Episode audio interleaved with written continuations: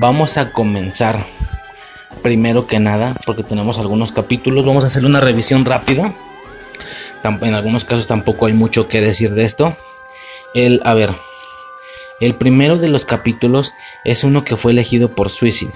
Por situaciones que ya expliqué, ella no va a poder estar eh, presente para el podcast tristemente. Pero es una serie que yo no vi. Yo no vi. Y estoy hablando de los sustitutos. Los, los sustitutos o, o The Replacements en inglés. Es una caricatura que yo no vi. Que, la, que por la temporalidad más o menos debió de haberme tocado.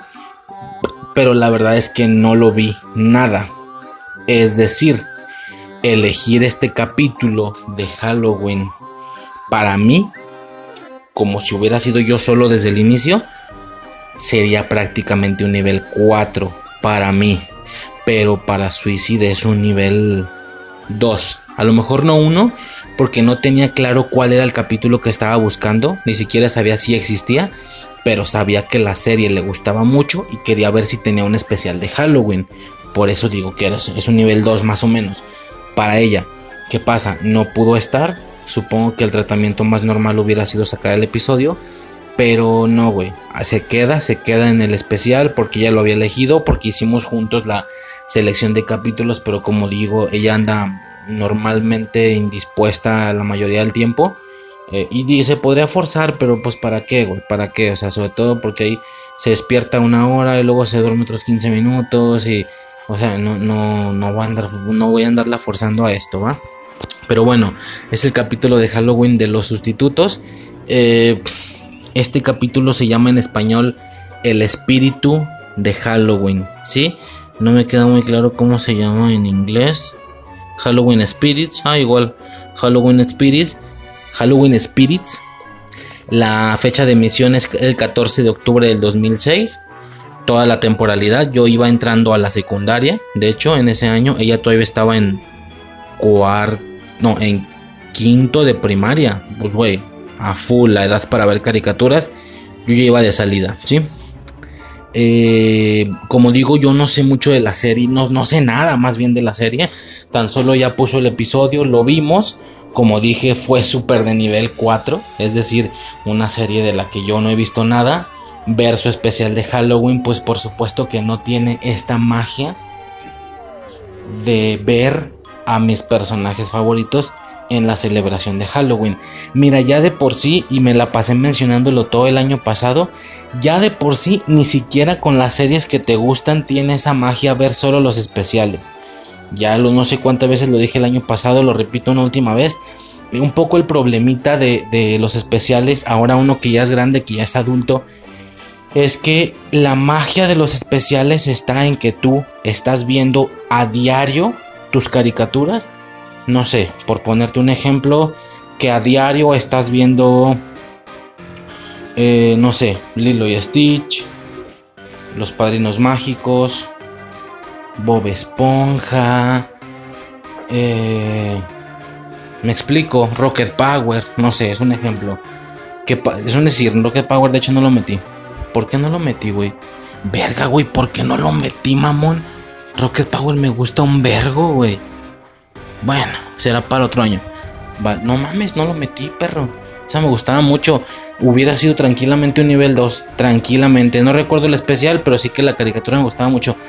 Verga, güey, qué mal pedo. Qué mal pedo. Bueno. Eh, ya, ya dije, ¿no? Tú estás viendo tus caricaturas a diario Lilo y Stitch, Rocket Power, Los Padrinos Mágicos y Bob Esponja. Por ejemplo, más caricaturas en el día, pero pon tú que esas cuatro caricaturas abarquen tu 5 a 7. 5 a 7 de la tarde. Gran horario para ser niño, ¿no? Por poner un ejemplo. Si ibas en la mañana, pues. ¿Qué pasa el 31 de octubre? A esa hora te pasan las mismas cuatro series, pero ponen su especial de Halloween cada una de ellas. Entonces es como, bueno, su capítulo de Halloween, ya me entienden con lo que ya expliqué. Entonces la sensación es como a huevo. Lo que bueno, esto si el si Halloween te toca entre semana, porque si te toca en fin de semana, pelaste con los especiales. La idea sería que los metiera. Creo, que si, creo que si Halloween tocaba en sábado o en domingo, sí te los ponían el viernes. Creo, como que me acuerdo. Por ejemplo, ¿no? O el lunes. A veces el lunes cuando ya había pasado. Cuando ya había pasado uno o dos días, pero pues ya para qué vergas, güey. Entonces la magia de los especiales está en que tú estés viendo tus caricaturas a diario y cuando llega el día te ponen los capítulos y es como a huevo. Pero ahora que nosotros, yo en lo personal, todas las caricaturas de las que voy a hablar, yo no estoy viendo estas caricaturas a diario. Yo no estoy viendo un capítulo diario de estas caricaturas como para que cuando llegue el especial de Halloween ¡Pum! Magia. Magia halloweenesca. La verdad es que no. La verdad es que yo de algunas caricaturas y eso de las que más me gusten, llevo meses, años sin verlas, por lo que única y exclusivamente me metí a buscar el capítulo de Halloween. Eh, pierde un poco la magia. Siento que así ya no vale.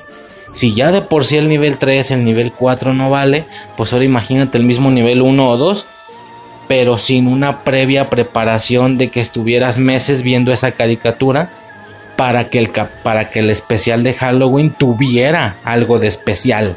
O sea, es de lo que tú ves diario, ahora es especial. Me explico, ahora es un capítulo especial de lo que tú ves siempre. Pero ver el puro capítulo realmente no te hace sentir gran cosa. Digo, ¿qué remedio? No, no hay remedio. No por eso voy a ponerme a ver Bob Esponja y los Padrinos Mágicos seis meses antes diario para que cuando llegue el especial de Halloween lo sienta. Pues la neta no, güey, o sea, tampoco lo voy a hacer. Por lo que o es hacer esto o no hacer nada. Prefiero hacer esto. Prefiero hacer esto sin llegar a niveles 3 o 4 de momento, de momento. Pero pues sí que por el momento 1 y 2 está bastante bien. Este capítulo es 4 para mí, pero era un 2 para Suicide, entonces por esto lo meto. Me hizo ver el puro capítulo, es bueno. De hecho, en el mismo capítulo me tuvo que explicar también el funcionamiento de la serie en sí.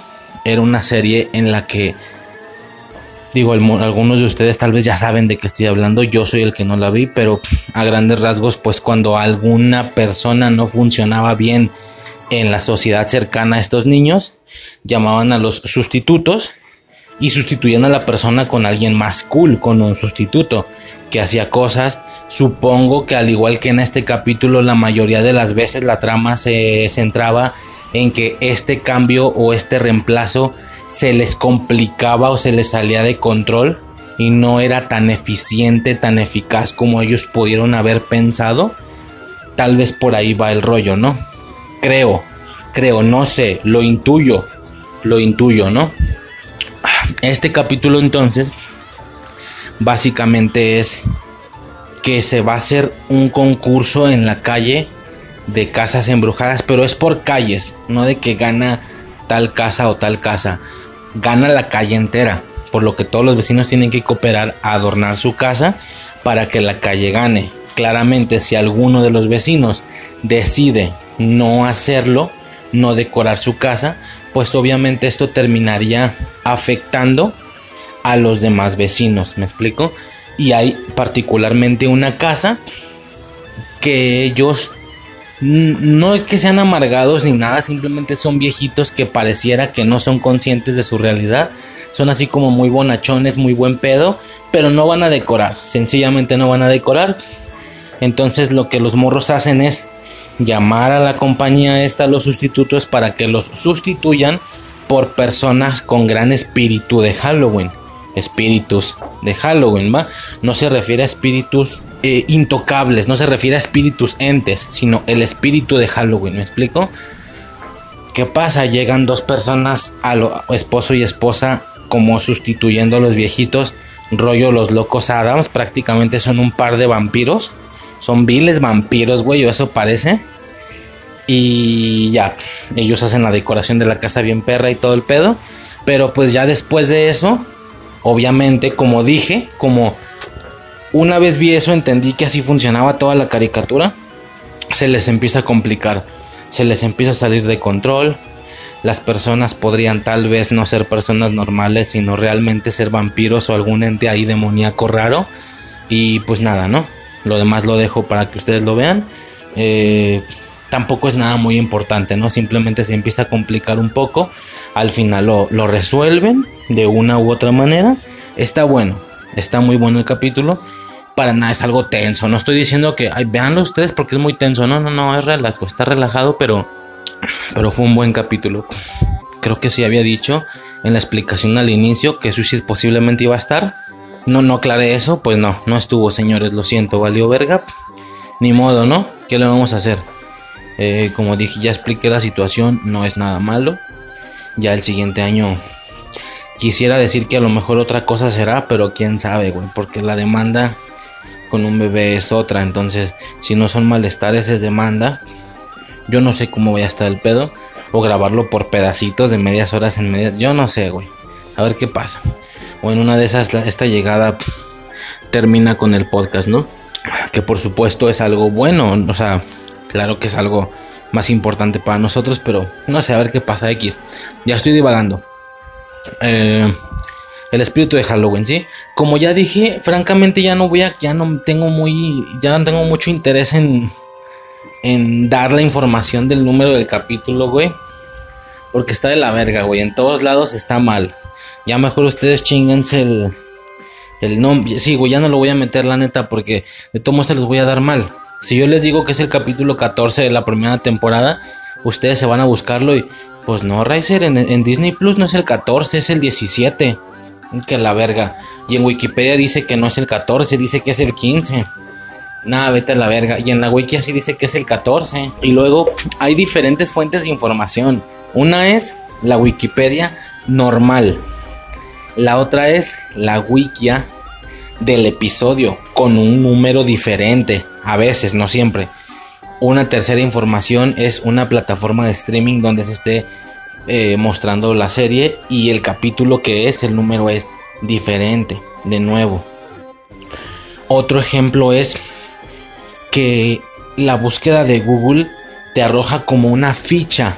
No sé si me explico. Si ustedes ponen eh, SpongeBob, SpongeBob eh, Ready Pants, que es, como pantalones miedosos, es, el especial de Halloween. Si ustedes ponen Bob Esponja pantalones miedosos, al darle la búsqueda, entre todos los resultados que le va a dar del lado derecho aparece una especie de ficha que viene con unas imágenes del capítulo, te dice el nombre, te dice la fecha en la que se emitió, te dice qué episodio es. Y ahí aparece a veces un número diferente al de Wikipedia y al de la wiki y es como sabes que ya basta, güey, yo ya no te voy a... Sí voy a decirte algunos, siéndote sincero, te voy a decir algunos, pero si tú ves que donde tú lo buscas tiene uno o dos números de diferencia, tampoco es mi pedo, ¿eh? Es más, me dan ganas de ni siquiera decir la información. Igual con el nombre suficiente, con el nombre suficiente, tú, si tú quieres buscarlo, lo puedes checar. Eso sí, voy a intentar darte el nombre en español y en inglés. Pero yo creo que con eso es suficiente. Y pues nada, ese sería nuestro primer episodio, el especial de Halloween de los sustitutos, una serie que no fue para nada mía, pero para nada, ¿eh? La recuerdo, pero es definitivamente un nivel 4, pero era un nivel 2 para Suicide y es por eso que se eligió, ¿no? Ahora, ok. Siguiente capítulo, señores. Ok, aquí nos vamos relax. Bueno, no nos vamos rapidito, pero nos vamos a gusto. Nos estamos yendo relax. Siguiente capítulo. Invasor Sim, señores. Invasor Sim es mía. Bueno, dice Suicide que también la vio, pero no, no, recuerda casi. No, más bien dice que no la veía, que intentaba evitarla porque le, la ponía muy incómoda. Invasor Sim es una de las series que a mí me gustaban mucho, mucho, mucho, mucho.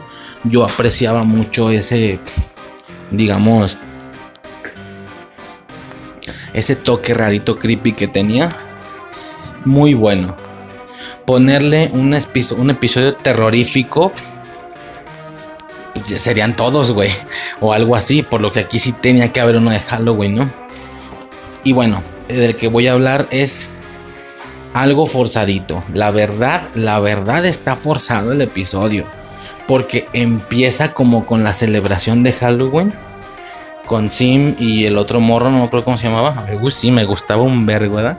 Bueno, ya me entienden, es que no me acuerdo del morro, ¿cómo se llamaba? Bueno, el morro que era como como que quería atrapar a Sim. Sí empieza como en celebración de Halloween, están disfrazados y tal, pero luego empieza a tomar otra especie de rumbo. Se supone que el morro este, el digamos el bueno de la serie, no es el principal, pero es el bueno, tocó una máquina de su papá, al parecer una máquina que hacía ver otras dimensiones, otras realidades, no realidades rollo líneas temporales, no, realidades dimensiones de que había criaturas y pendejadas así. Eh, algo le pasa con la máquina que él se queda como con esa habilidad y le dan flashazos, le dan flashazos de esas realidades, por lo que está traumatizado, todo el tiempo se está asustando al ver bestias y animales inimaginables, cosas casi infernales. Eh, a grandes rasgos esa es la temática o la trama por parte de Sim. Increíblemente el Halloween le asusta mucho porque todos se visten de cosas que a él le dan miedo. Entonces es raro porque es el morro que sí es normal, entre comillas, asustándose con monstruos reales. Y Sim, que si es un alien y que es más creepy que él, se asusta con los disfraces de Halloween porque simplemente se están disfrazando de cosas terroríficas, se supone. O básicamente, me explico. Este capítulo se llama Espectacular de Noche de Brujas. En inglés le pusieron Spectacular, ya lo he dicho. Este juego de palabras que les encanta hacer en los especiales de Halloween porque pueden unir la palabra espectacular y la palabra spook, que es como terrorífico algo así espectacular, ¿no? El episodio en inglés es algo así como espectacular algo, pero pues acá es espectacular de Noche de Brujas. Aquí en la yo nada más voy a dar la ficha de Google, güey, ya Wikipedia, Wikias, plataformas de streaming, ya güey, a la verga. Yo voy a dar el nombre de la ficha que tira Google. Que si tú pones Invasor Sim Halloween, te tira como una fichita, una ficha, un recuadrito en la parte derecha. Este recuadro dice ah, div, se llama div.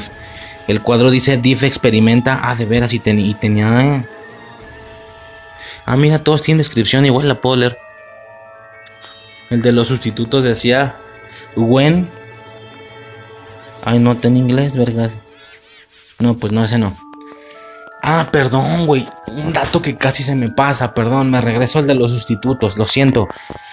Hay un detalle que a mí me mamó, güey. Ya no tiene nada que ver con Halloween, pero a mí me mamó. En la parte final se revela que al señor le gustan mucho los videojuegos y que él colecciona consolas, consolas y todo tipo de videojuegos, cassettes, muchos controles y tiene ahí como un espacio personal lleno de cosas de videojuegos. Y obviamente las consolas no lucen como las consolas reales por temas de copyright, si son como consolas inventadillas. Y, en, y hay un momento donde se ve una consola que es una pirámide. Obviamente está haciendo referencia al GameCube, al cubo. Como la consola había un mame que fuera un cubo. Esta consola de este güey es una pirámide. Una pirámide de color verde. Verde, un verde azulado, un verde turquesa. De hecho tiene conectado un control muy similar al del GameCube. Esto puede ser una pendejada, como ya dije. De hecho el espacio se ve muy colorido. Se ve muy perro el espacio lleno de consolas y la chingada. Unas parecidas al, al Super Nintendo y cosillas así, ¿no? Pero lo increíble fue, esto ya es algo personal, que yo siempre había idealizado una consola así. Me explico. Ustedes saben, y no me da ningún miedo decirlo, todos sabemos que cuando somos niños jugamos, jugamos a cosas, imaginamos cosas, ya sea el juego más básico que es yo juego a ser Goku. O el juego más complicado es generar tus, tus cosas. ¿Me explico? A lo mejor esto ya debería de ir más en la en el capítulo de videojuegos que quiero hacer. Ya después quiero hacer un episodio de, da igual, bueno, no especiales, capítulos con temáticas de videojuegos en las caricaturas. Está planeadísimo, señores. Bueno, no, está lo tengo en visión, no he preparado nada ni he recopilado nada, pero lo quiero hacer. A lo mejor esta anécdota sería más de ese capítulo, pero la tiro aquí. En alguna época de mi vida, en alguna temporalidad, vi o sabía del GameCube, de la fama que tenía que fuera un cubo, ¿no? Al mismo tiempo veía como, yo creo que fue todo en el mismo año, pareciera todo lo que les voy a decir, yo creo que fue en el mismo transcurso de un año, no sé qué pasó, pero hubo un rato que estuve muy alucinado con ese tema. Ahorita explico cuál tema. Existía el Nintendo GameCube, yo sabía de su existencia. El chiste es, que era, un cubo y la chingada, ¿no? Era, era como su chiste. ¿Qué pasa? En Drake y Josh hacen la parodia de la juegosfera. Evidentemente están haciendo referencia al GameCube.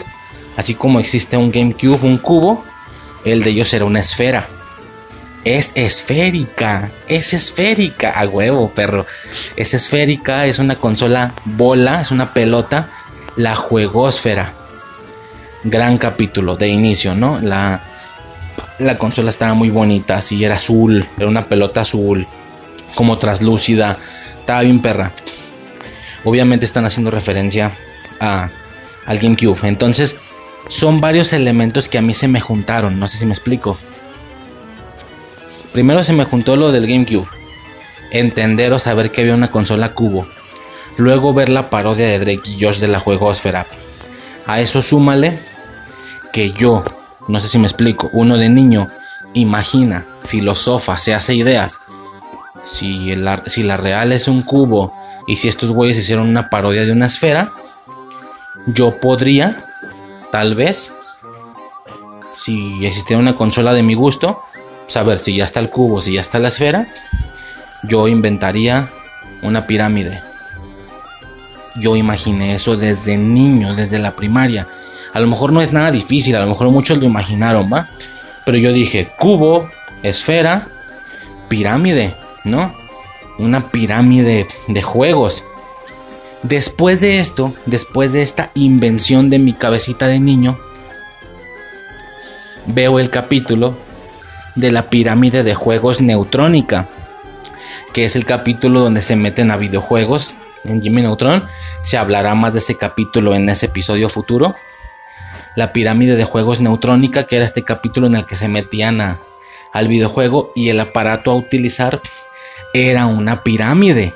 Nada más que no era una consola en sí, no era una consola chiquita, era una pirámide grande donde ellos se metían al juego, ¿no? Yo creo que es, o sea, ver ese capítulo después de la invención que yo hice,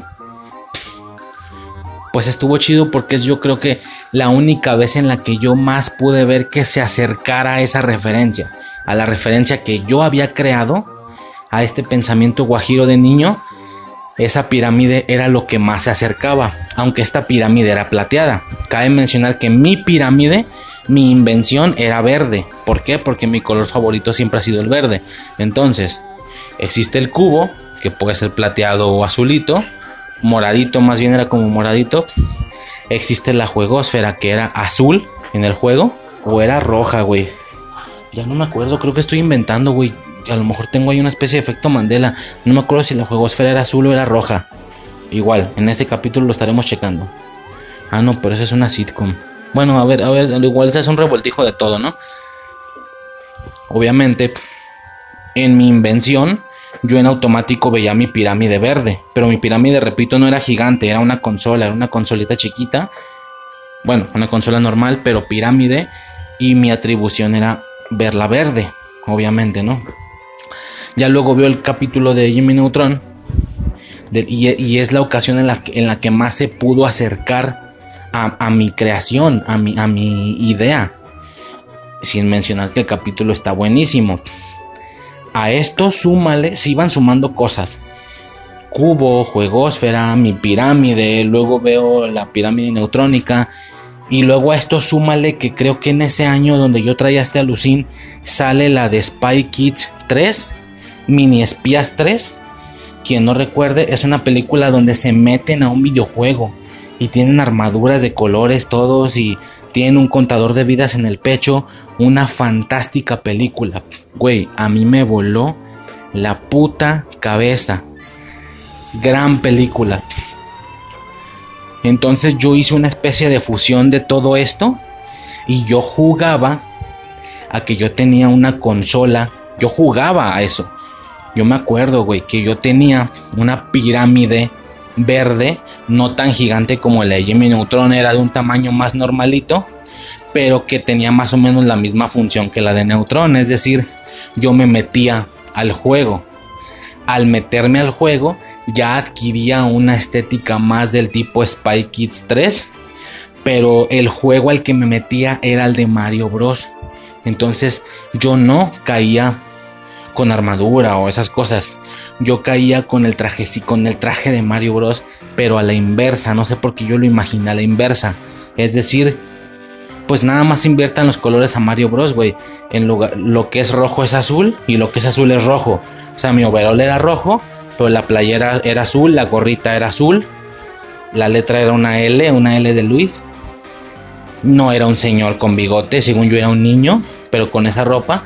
Y yo jugaba que yo estaba adentro del videojuego, matando tortugas, saltando cubos. Vaya, un mundo tridimensionalizado de Mario Bros. Al estilo de lo que hicieron Jimmy Neutron. Es como si en Jimmy Neutron se hubieran metido al juego de Mario Bros. Pero utilizando un poquito la temática del contador de vidas de Spy Kids. Bueno, total que se me juntó todo y esto me hizo generar una idea de, mi juego, ¿no? De cómo yo me metí a un videojuego. Es algo ya muy personal, es algo de un niño. Cada quien tendrá sus invenciones, ¿no? ¿Y qué pasa? Veo este capítulo de los sustitutos y veo que una de las consolas de este señor es una pirámide verde. A mí me voló la puta cabeza. Yo, güey, no puedo creerlo. Yo no, este capítulo yo lo acabo de ver hace dos semanas, güey. Yo vi eso y fue de. No mames, Suicide, mira, te cuento. Creo que nunca le había contado. Y me agarré contándole todo eso. Todo lo que les acabo de contar. Y fue como de, güey, no puede ser. Es mi creación. Ahí está mi creación. Eso es lo que yo imaginaba en la primaria. Ese aspecto tenía. A lo mejor yo le imaginaba un verde más bandera. Ese verde es más turquesa, pero saben de qué hablo, ¿no? Simplemente fue una situación ahí rara, fue un choque raro porque. Porque eh, lo que yo siempre imaginé, lo vi en una caricatura, güey. Bueno, no el concepto de meterte un juego de Mario Bros. ni nada. Simplemente de la pirámide de una consola pirámide de color verde. Eso estuvo muy mamón. No sé. Estuvo muy perro, güey. Tal vez ya en su momento hablaremos más de ese capítulo de Neutron en el especial de, videojuegos, ¿no? Bueno, ya, lo siento por esa gran, gran extensión. Ahora sí ya me puedo pasar al de Sim, les decía. Bueno, la temática ahí está ya. O sea, es sencillo. El capítulo aquí me aparece. Es que, mira, aquí está la falla, güey. Aquí está la falla. Porque en la ficha me aparece que el capítulo de Invasor Sim es el número 12. En la ficha. Pero en todos otros lugares, o sea, el capítulo está subido a Facebook, está en Dailymotion y dice que es el 14. En Wikipedia creo que también dice que es el 14. Entonces, en Wikipedia dice que es el 14, pero en la ficha esta de Google dice que es el 12. Pues no sé, ahí ya es un desastre que, es imposible de, contener o de controlar. Pero a grandes rasgos es el 12 o el 14 de la primera temporada. 26 eh, de octubre del 2001 es la fecha de emisión del episodio. La descripción, Div experimenta con dimensiones alternas y se encuentra atrapado en un mundo hecho con su imaginación. En esta ocasión solo Sim puede salvar a Div. Sí, cierto, al final Sim le ayuda, le empieza, aunque son enemigos, ahí le ayuda a todo ese cotorreo. Está bueno el capítulo, ¿sí? Eh, güey, qué mamón. Invasor sí me gustaba mucho, sustitutos no me gustaba casi nada. Y al final se generó una cantidad de metraje de audio más grande por parte de los sustitutos que de Sim, qué mamón. Pero bueno, ahí está el capítulo, chequenlo. La verdad es que no me quedé muy contento porque el capítulo no es muy halloweenesco en exceso. Realmente ya luego lo empieza como que con el salón de los morros disfrazados todos, todos los morros que eran todos raritos, güey, todos eran súper raritos, parecían enfermitos mentales. Sin ofender a los enfermitos mentales, ya me entienden, era como un rollo ahí raro. Este, parecían niños muy muy raros este, cripicescos, incluso aterradorcillos. Y todos están vestidos de algo porque es la noche de Halloween, pero poco más. O sea, luego el robot de Sims está vestido y todo, pero fuera de eso ya después empiezan como a... Pues ya, a divagar y se meten a la temática de las dimensiones alternas. Y ya, o sea, estuvo raro. La verdad es que no me quedé muy complacido con que hubiera mucha, mucha temática de, de Halloween, ¿no? Bueno, El siguiente capítulo que tenemos también fue una elección de suicidio. Obviamente yo agarré unos, ella otros. Eh, ya no pudo estar presente, pero no por eso voy a dejar de mencionarlo. Lo quiero mencionar, ¿va? Eh, y este es el capítulo de Danny Phantom, la serie de Danny Phantom. Su especial de Halloween se llama Fright Night, que es algo así como noche de... No, no, Fright... Fright Night. Bueno, sí, ¿no? Como noche terrorífica o algo así. No sé qué sea Fright, lo siento. Mm, ¿Cuál será el nombre? Es que no los tengo en español. ¿Para qué les doy el nombre en español, güey? La neta. Aquí, a ver, cierto. Aquí ya nos metemos también a otra situación. ¿Sí? Porque por poner, otra vez les voy a inventar, pero por ponerles un ejemplo, no solo hay desorden en el número del capítulo, también hay un desorden en el nombre del capítulo. Digamos que el único nombre que es inamovible, que ese sí es fijo y te va a aparecer igual en todos lados, es el capítulo en inglés. Sí, en inglés. Pero, pero, si ya nos vamos a la traducción en español, pues obviamente yo sé que hicieron diferentes traducciones según España, según México, pero está raro porque por ponerte un ejemplo, si tú checas el especial de los padrinos mágicos, se llama The Fairly Odd Parents. En lugar de God Parents, Odd Parents. O sea, nada más le quitan una letra. A lo mejor el juego de palabras se entenderá ya, pero en español a grandes rasgos es los padrinos mágicos terroríficos.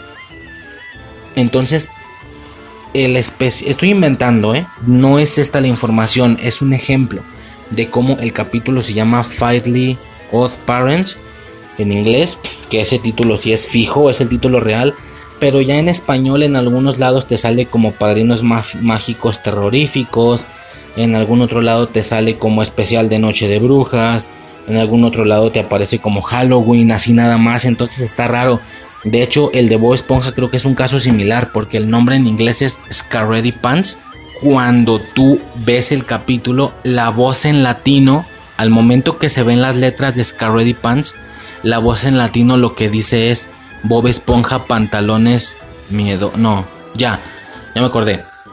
En el texto dice Scaredy Pants, porque es el nombre del capítulo. Si tú lo checas en las listas de Wikipedia con nombres en español, te aparece que se llama Bob Esponja Pantalones Miedosos. Pero la voz en el capítulo dice Noche de Brujas. Así nada más. Tú ves el capítulo y dice Noche de Brujas. ¿Qué pedo, güey? O sea, ya la traducción era diferente. Tanto por temas de... Yo no sé si el que yo estoy viendo es el de España entonces, bueno, ya se hace ahí un desastrito, un mini desastrito con el nombre, por lo que a lo mejor en algunos les voy a fallar con el nombre en español, pero si les doy el nombre en inglés, ese es fijo, así sí lo van a hallar, ya nomás se lo buscan en español. Digo, no es como que puedas encontrarlo en inglés, aunque lo intentes no lo hayas mucho. Bueno, desde nuestro servidor, ¿no? Desde nuestros servidores. Total, se llama Fright Night. F-R-I-G-H-T. Fright, Fright Night, noche en inglés. Dice, un estudiante del primer año procura superpoderes y se convierte en medio fantasma. Ah, no mames, esa es la descripción de la serie en general. Qué desastre. Bueno, el programa o la serie es Danny Phantom, ¿sí? El número de temporada es la primera. El capítulo, de nuevo empezamos con pedos, porque en la ficha me aparece que es el 13, pero en otros lugares como en Dailymotion y cositas así aparece que es el 15. Entonces, en algunos lugares es el 13, en algunos es el 15. Bueno, X, es un desastre. Fecha de emisión 29 de octubre del 2004. Octubre, obviamente. 29, güey, muy cerca de Halloween. En 2004, ¿va? El capítulo a grandes rasgos, a grandes rasgos, ¿eh? Para nada lo voy a reseñar escena a escena. A grandes rasgos, ¿qué pasa con este capítulo? Bueno, a grandes rasgos, en este episodio eh, se está haciendo una especie de decoración halloweenesca, como que cada, cada quien va a hacer su casa de terror. Parece ser que es un recurso muy utilizado en los contenidos, no solo de caricaturas, también de sitcoms. Mm, eh, van a hacer una decoración de casa de terror para dar miedo, pero su decoración está toda culera, toda fea. Hay monos feos, monos mal pintados, no da miedo. Entonces, eh, al mismo tiempo que pasa esto, eh, Danny Phantom libera una espada, una espada verde, de brillo verde, que está clavada en una calabaza morada. Eso se ve bien perro. La calabaza es morada, el brillo interno es ver tanto el interno como el externo los ojos y la boca les brillan de verde, el brillo exterior es verde, la espada es verde, tanto en metal como en brillo, y está clavada en una calabaza. Cuando Danny Phantom la saca de ahí, creo que porque quería darle un toque más terrorífico a su decoración y según él esa espada era terrorífica, pero pues esta espada ya se encontraba en la dimensión de los fantasmas o no sé qué, la saca y esto libera a un personaje que según Suicide me comentó que era un personaje muy recurrente. Al parecer este es su debut y hablo de una especie de caballero negro. Es este caballero de armadura negra, pero que tiene una especie de melena de fuego morado, ¿sí? No sé bien cómo se llame, lo siento. Suicide sabía más de este pedo, de hecho el episodio también fue elegido por ella. Mm, para mí este especial de Danny Phantom hubiera sido algo así como un nivel 3. No llega a nivel 4 porque sí vi varios, varios episodios, varios. Pero tampoco era una serie que me mamara, rollo Jake Long o Jackie Chan. Entonces, si yo lo hubiera elegido por sí solo, o más bien para mí es una especie de nivel 3. Para Suicide no, para Suicide sí era como nivel 2. 2, porque tampoco recordaba cuál capítulo era. Entonces saca la espada, se genera la complicación ahí con el caballero negro. Vemos a Annie Phantom temporalmente con esta espada puesta, de, con esta espada empuñándola. De hecho, es la, es la imagen que le agregué a la, a la portada de este podcast. Bueno, entre varias imágenes, ya saben, esta revoltura de imágenes que a mí me gusta hacer. Una de ellas es la de este Danny Phantom. Y nada, eh, pues a grandes rasgos es eso. La situación se complica. De hecho, él tiene la manera tempranamente en el capítulo tiene la manera de ya erradicar esa situación. Pero ¿qué pasa? Que como este señor está trayendo espantos a la realidad del caballero, unas arañas y unos no sé qué, entonces la casa de terror está adquiriendo una temática tan realista que de hecho el calificador que era el maestro este pelón entra y es como wow estoy impresionado están a punto de llevarse la calificación y es como Dani, ya, regrésalos. Espera un poco más hasta que dé la calificación. O sea, está arriesgando la vida de personas y la integridad del, mundo real con respecto a fantasmas por, por ganar este concurso. Mm, y bueno, poco más. Esa es la trama del capítulo. La neta está muy bueno, muy halloweenesco en la decoración de la escuela. Hay calabazas, hay tal. Por supuesto, no se siente como un especial de Halloween especial, pero sí que es un muy buen episodio con temática Halloween, va, a grandes rasgos es, es ese, ¿no? ¿Qué otra cosa tenemos? Otro elegido por Suicide, ¿sí? Eh, no los tengo en un orden como que uno y uno. Este lo eligió ella y pertenece a la serie Camp, Camp Laszlo o el campamento de Laszlo.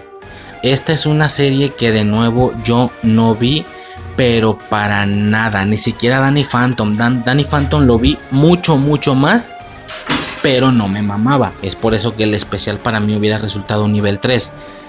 No, Campamento Laszlo para mí sería un nivel 4. Yo reconozco que es una serie que por situaciones temporales debió de haberme tocado, pero la verdad es que no la veía y si empezaba le cambiaba. Era como la vida moderna de Rocco para mí, me valía verga. Ella no, a ella le gustaba mucho. De nuevo, no recordaba específicamente el capítulo, solo recordaba que la serie le gustaba mucho y le buscamos el especial. Para ella era un nivel 2, para mí un nivel 4. 4, estaba muy alejado. Esto casi nunca hubiera llegado a Infancia Eterna si el podcast fuera solo mío, ¿va? Este, Una Noche de Miedo.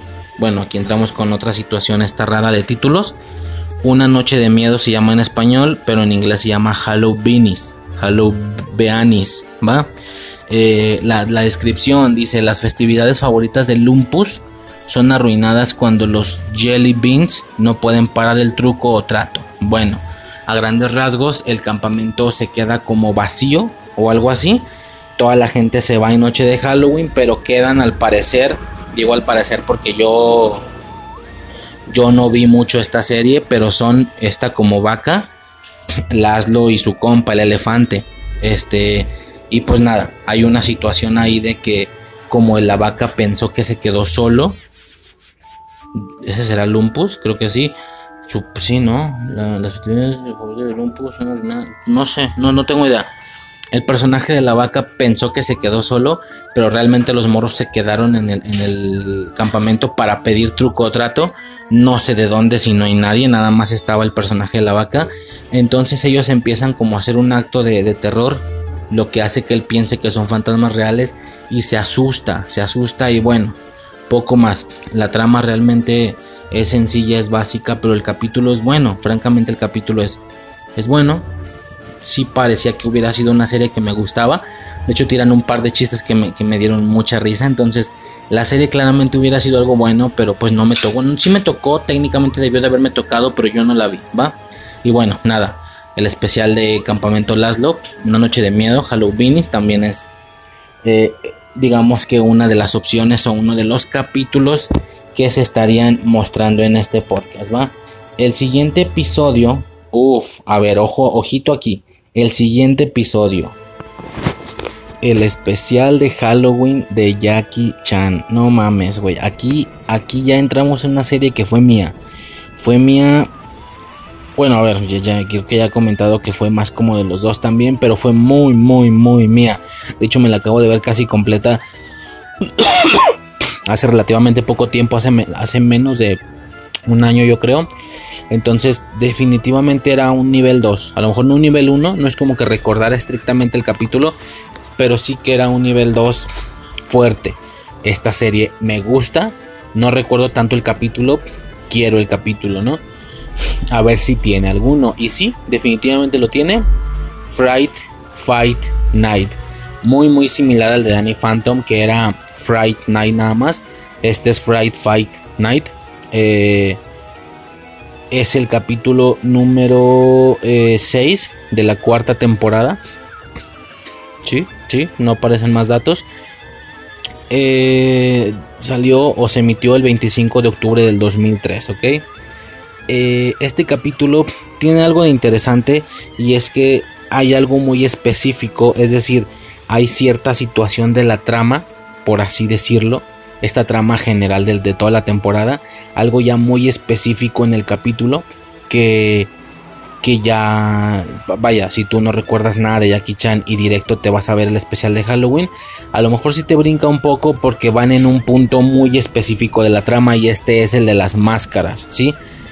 En alguna ocasión, creo que ya digo, ya hablaré mejor en alguna ocasión que hable más de Jackie Chan, pero a grandes rasgos pasan por diferentes arcos, por así decirlo. Cada una de sus temporadas tiene una temática clara. La primera temporada, que es la que más se recuerda, es la de los talismanes. Son ellos buscando los talismanes, los 12 talismanes, cada uno con un superpoder diferente, todos ellos pertenecientes a Shendu, que es la como tipo estatua, esta como tabla que tienen ahí en, casa, eh, los, los villanos y, ya al final le ponen, bueno, X, eso ya son situaciones de, la trama de la serie, pero son los 12 talismanes, buscando los talismanes.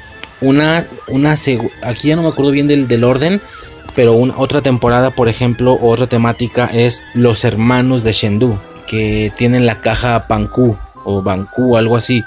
Eh, esta caja que es una especie de artefacto azul en el que abre portales y aparecen los hermanos de Shendu. Entonces vemos diferentes hermanos.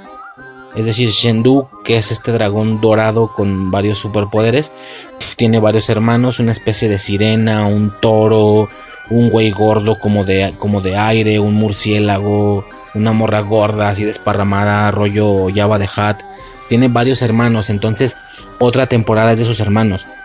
Otra de esas que me dio muchísima hueva, me acuerdo, es que los superpoderes de los talismanes salen de las piedras, de las fichas, de los talismanes en sí, quiero decir, y se van a animales de su mismo talismán, es de, su mismo talismán, es decir, el poder del perro se va al perro, el poder del mono se va a un mono, entonces tienen que buscar estos animales, un conejo con super velocidad, un perro inmortal, un, un saben, ¿no? Me aburrió un poco, la verdad, porque tenían que encontrar al animal y luego llevarlo a la, sección 13, un pedo así. No me gustó mucho esa temporada.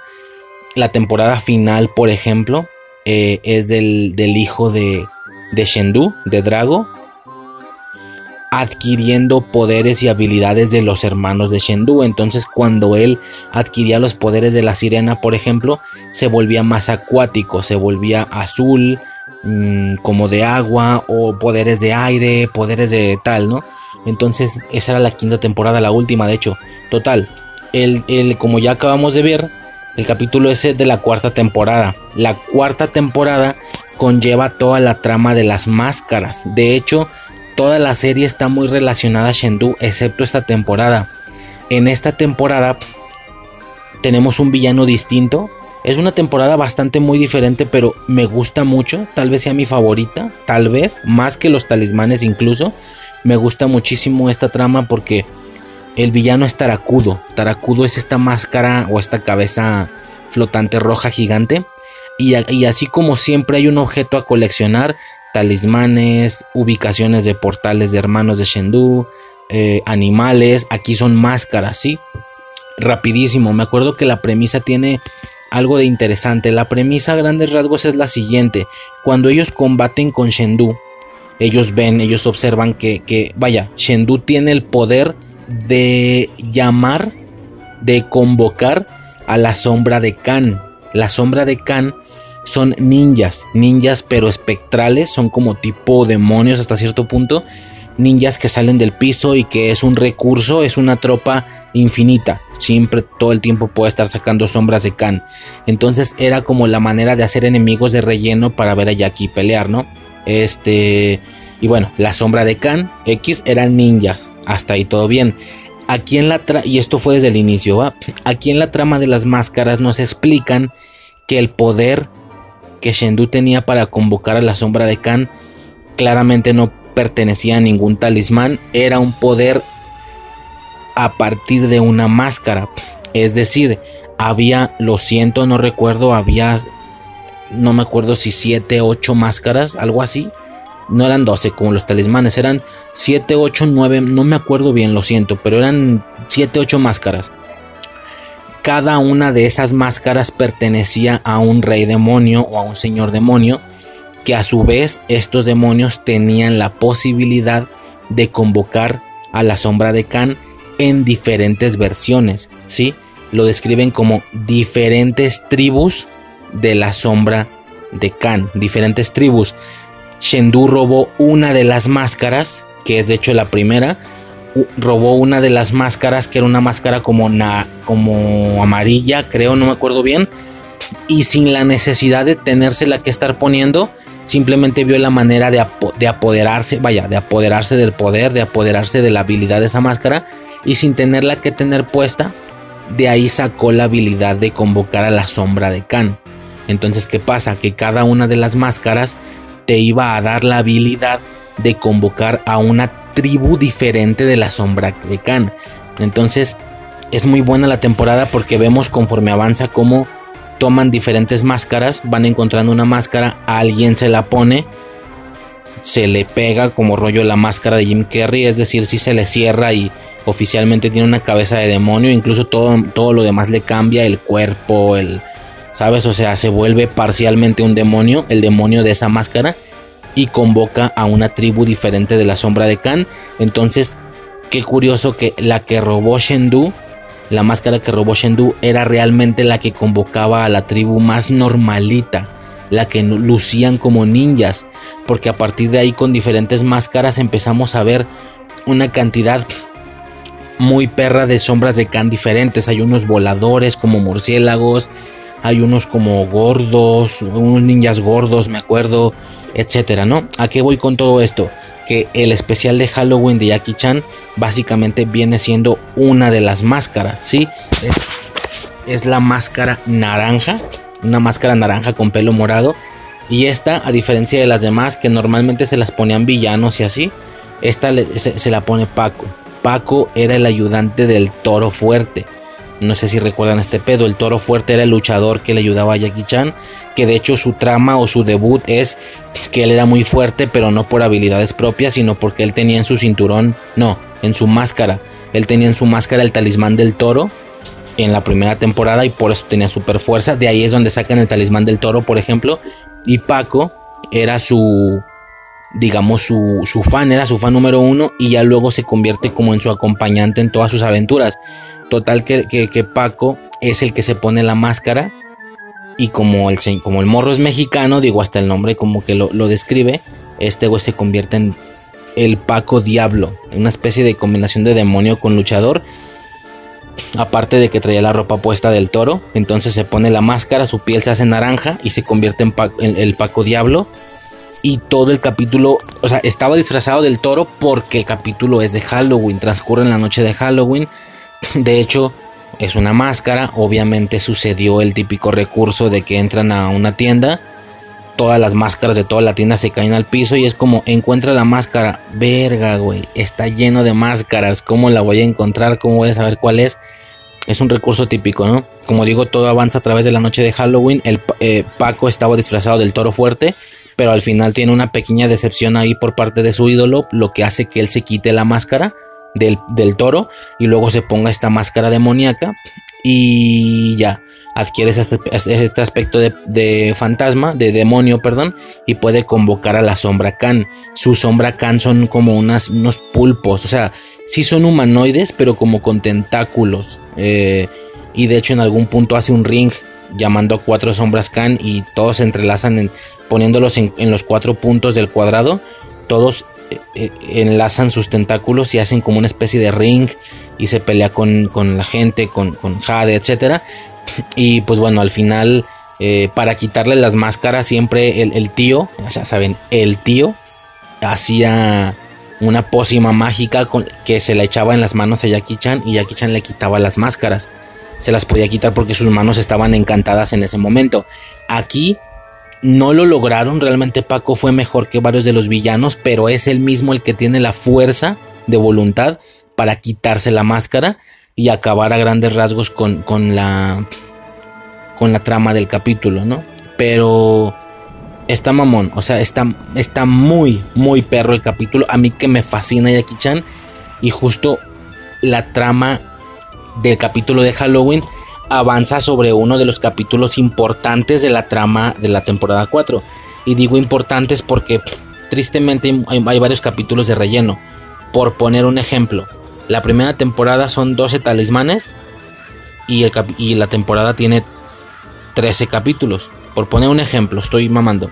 ¿Qué significa? Que son un capítulo por, por talismán y uno final, la pelea con Shendu, inclusive un par de capítulos finales, 14 eh, capítulos, Pontu, no me acuerdo.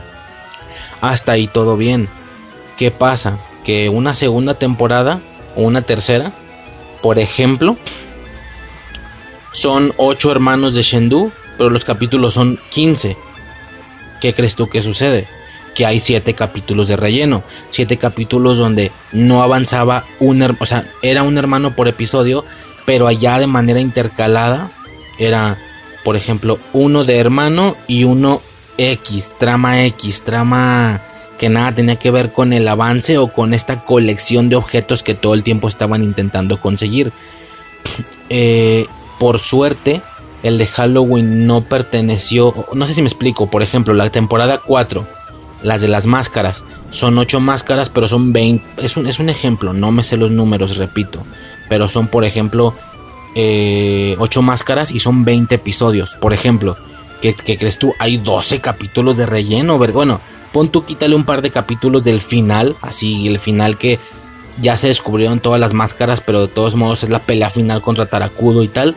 Bueno, pon tu 10 capítulos, pero hay otros 10, 8, 8 o 10 de relleno.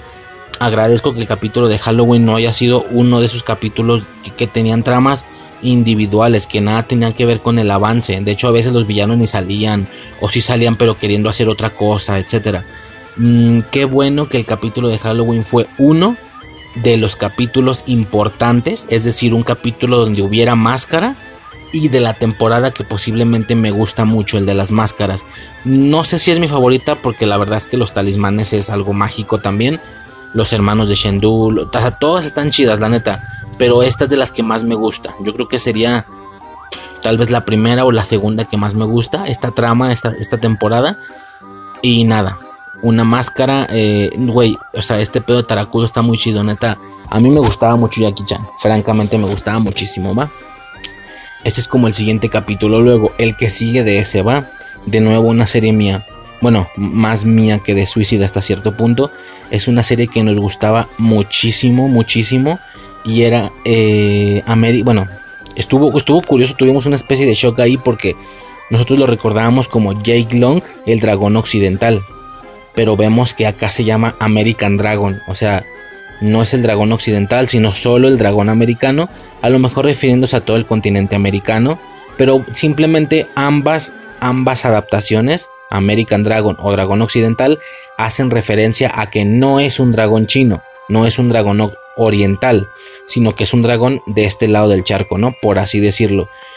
Eh, American Dragon, Jake Long o Jake Long el dragón occidental, una serie que nos gustaba muchísimo.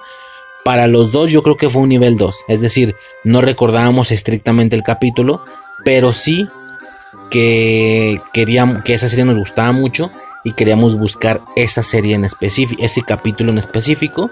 El capítulo se llama eh, The Halloween Bash ¿sí? O la fiesta de Halloween. Es el capítulo número 17 de la temporada 1. Hasta el momento no parece que haya datos diferentes del, número del capítulo. Mm, se emitió el 22 de octubre del 2005, ¿va? La descripción es, la Orden de los Dragones llega en medio de una fiesta de Halloween para evaluar a Jake. Entonces él los invita, sin embargo todo sale mal y la Orden de los Dragones es capturada.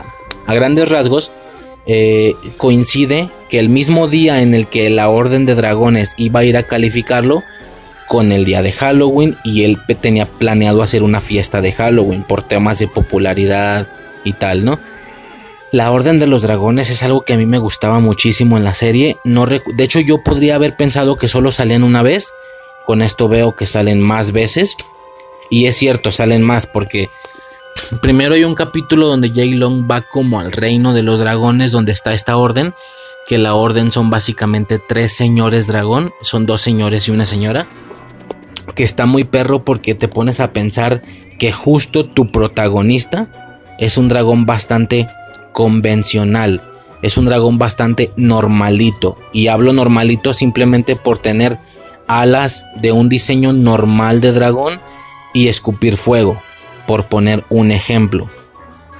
Es decir, que otros dragones tienen...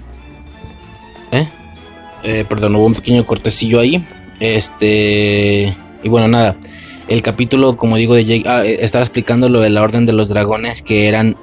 Curiosamente nuestro Jake Long, nuestro protagonista principal de la caricatura, era justo uno de los dragones más convencionales, más normalitos porque él y su hermana, de hecho, su hermana que era rosa, él era rojo, pero tiraban fuego normal.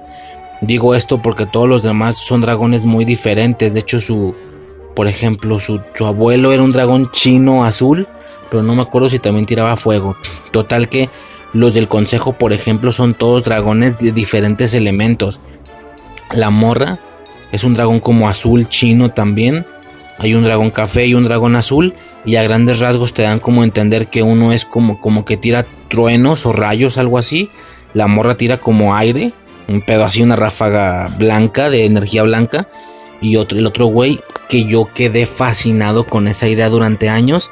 Uno de los del consejo es un cabrón, el, el azul, el dragón azul tira hielo, es un dragón de hielo. Yo, muy similar a lo que estaba explicando previamente con lo de la pirámide. Eh, yo durante años jugué a ser como Jake Long, pero mi dragón era uno de hielo, no de fuego. No sé si me explico. Eh, yo sé que muchos jugarían a ser Goku directamente, pero yo sé que algunos otros, como yo, más bien en lugar de ser Goku, generábamos nuestro propio personaje. No sé si me explico. Es decir, yo no era Goku, yo, según yo, era un Saiyajin que por alguna razón se les había ahí escapado, se les había filtrado, no habían tenido conocimiento de que sobrevivió. Es decir, así como Goku fue lanzado antes de la explosión del planeta, pues también más Saiyajins pueden haber sido lanzados, ¿no? Según yo, yo era uno de esos y caía en un planeta. Y luego me encontraba con ellos, con los personajes de la serie y les ponía una chinga. Y yo le daba en, en aquello, bueno, a ver, esto ya es de mucho de Dragon Ball, me estoy saliendo, pero según yo, en aquellos tiempos donde todavía no existían diferentes colores de pelo, solo existía el Super Saiyajin, mi lógica fue la siguiente. Aunque la serie te lo muestre como amarillo, técnicamente no era amarillo, era dorado, dorado. Entonces, si a ti te dicen, créame más Super Saiyajins diferentes, ¿por dónde te vas a ir? ¿Por más colores? Técnicamente no, porque no era amarillo. Si fuera amarillo, entonces tú dirías, por pura lógica, voy a hacer un Super Saiyan rojo, uno azul, uno verde, uno morado. ¿Me explico? De hecho, varias veces de niños creo que muchos fantaseamos con eso. Yo tenía un primo que le cambiaba con paint el color al pelo de una imagen de Gohan, a dando a Lucin que era un Super Saiyan de diferentes colores. Pero yo recuerdo, según yo, ser más correcto con ese tema. Más atinado. Es decir, yo me acuerdo que les decía, pero ¿por qué los cambian de colores? No es amarillo, es dorado. En todo caso tienes que darle por ese lado, por el lado de minerales, no de colores. Entonces, si existían Saiyajins dorados, podían existir Saiyajins plateados, ¿sí? Que igual en caricatura no se vieran plateados, se vieran con un pelo grisáceo blancuzco. Entonces, según yo, mi Saiyajin descubría la manera de convertirse en un Super Saiyajin plateado, no dorado, y les ponía una chinga. O sea, ya es algo muy personal, sí, pero entiéndanme, era un niño, no es nada que haga actualmente, obviamente. Era un niño de 5, 6, 7, 8 años. Este, y creo que es completamente normal. De hecho, yo pensaría, de hecho, yo de otra manera yo no me animaría de hacer esto, de, de, contar esto, si no fuera porque uno de mis podcasters favoritos se llama Estoico. Originalmente, bueno, ese es como su seudónimo, Carlos Reyes se llama. Ese vato originalmente estaba en el Friki Podcast y ahora hace un podcast que se llama El Palomazo y él ha contado en más de alguna ocasión que siendo un señor adulto, de hecho mucho más grande que yo, no sé la verdad cuando tenga de estar por encima de sus 40 creo, el vato explica que él todavía genera ideas en su cabeza, no es como que se ponga a jugar, a brincar y tal, pero él tiene un lo que le llama altermundo, que viene siendo él imagina, él hace un como crossovers de diferentes personajes en una especie de reino medieval, un rollo así. Alguna vez lo explicó con mucho más detalle y fue impresionante, fue increíble. Y yo desde ahí pienso, güey, no tiene nada de malo que uno sea friki, que tenga, se, haga, se haga sus ideas. Y ni siquiera te estoy hablando de que yo lo hago, te estoy contando lo que hacía. Pero yo hacía mis propios alucines. A lo mejor en alguna ocasión podría hablar de cosas de cómo jugaba yo con relación a qué y qué contenidos pero es un hecho que yo nunca era el principal, yo era otro personaje nuevo que era yo, pero basándome en sus mismas características o poderes yo generaba mis nuevos poderes, por así decirlo. Yo era un Super Saiyajin plateado en Dragon Ball, en Digimon yo era un cabrón que tenía un Agumon de hielo también, desde una vez que salió en Digimon 3 una carta con Agumon de hielo, yo tenía un Agumon de hielo, ese era mi, si yo no jugaba a ser Tai con su Agumon, yo era yo con mi propia ropa y tal, y tenía un agumón de hielo. Bueno, X, me estoy divagando. En alguna ocasión tal vez estaría chido contar sobre ese tipo de cosas, más de a qué jugábamos y cómo jugábamos. Pero bueno, en J-Long, según yo, era un dragón de hielo, me acuerdo. Entonces, ese vato me mamó, me mamó eh, la idea de, de un dragón, pero que escupiera hielo, no fuego. Y este era uno de los del consejo. Y bueno, ya me salí muchísimo. A grandes rasgos el capítulo de Halloween, pues simplemente era eso, ¿no? A grandes rasgos era que coincidían en el día, ellos iban a evaluarlo porque constantemente tenían que estarlo evaluando si no le quitaban sus poderes. Por la fiesta las cosas salieron mal, le quitaron los poderes y justo aprovechó la, la esta como el clan de los dragones, los cazadragones, no sé qué rollo, que era este rivalillo de de Jay Long con este como, como calavera de dragón puesta en la cabeza, aprovecha esa circunstancia para atrapar a la orden de los dragones. Evidentemente todos en la fiesta de Halloween tienen que ayudar. Y luego también hubo broncas porque Jay Long mezcló seres mágicos con seres humanos. Por la temática de que es Halloween y que si tú ves un duende, obviamente no es un duende, es una persona disfrazada de duende. Cuando realmente es un duende. Y aprovecha esta temática para juntar amigos de ambos mundos y, los seres, claro que los seres mágicos sabían que los otros eran humanos, pero los humanos no sabían que eran seres mágicos, entonces hacen un poquito el juego con eso y pues nada, ¿no? La situación termina por resolverse de alguna manera y sin poderes logra resolver la situación eh, y le devuelven los poderes, ¿no? Por el, la buena ejecución que tuvo de haberlo salvado y tal.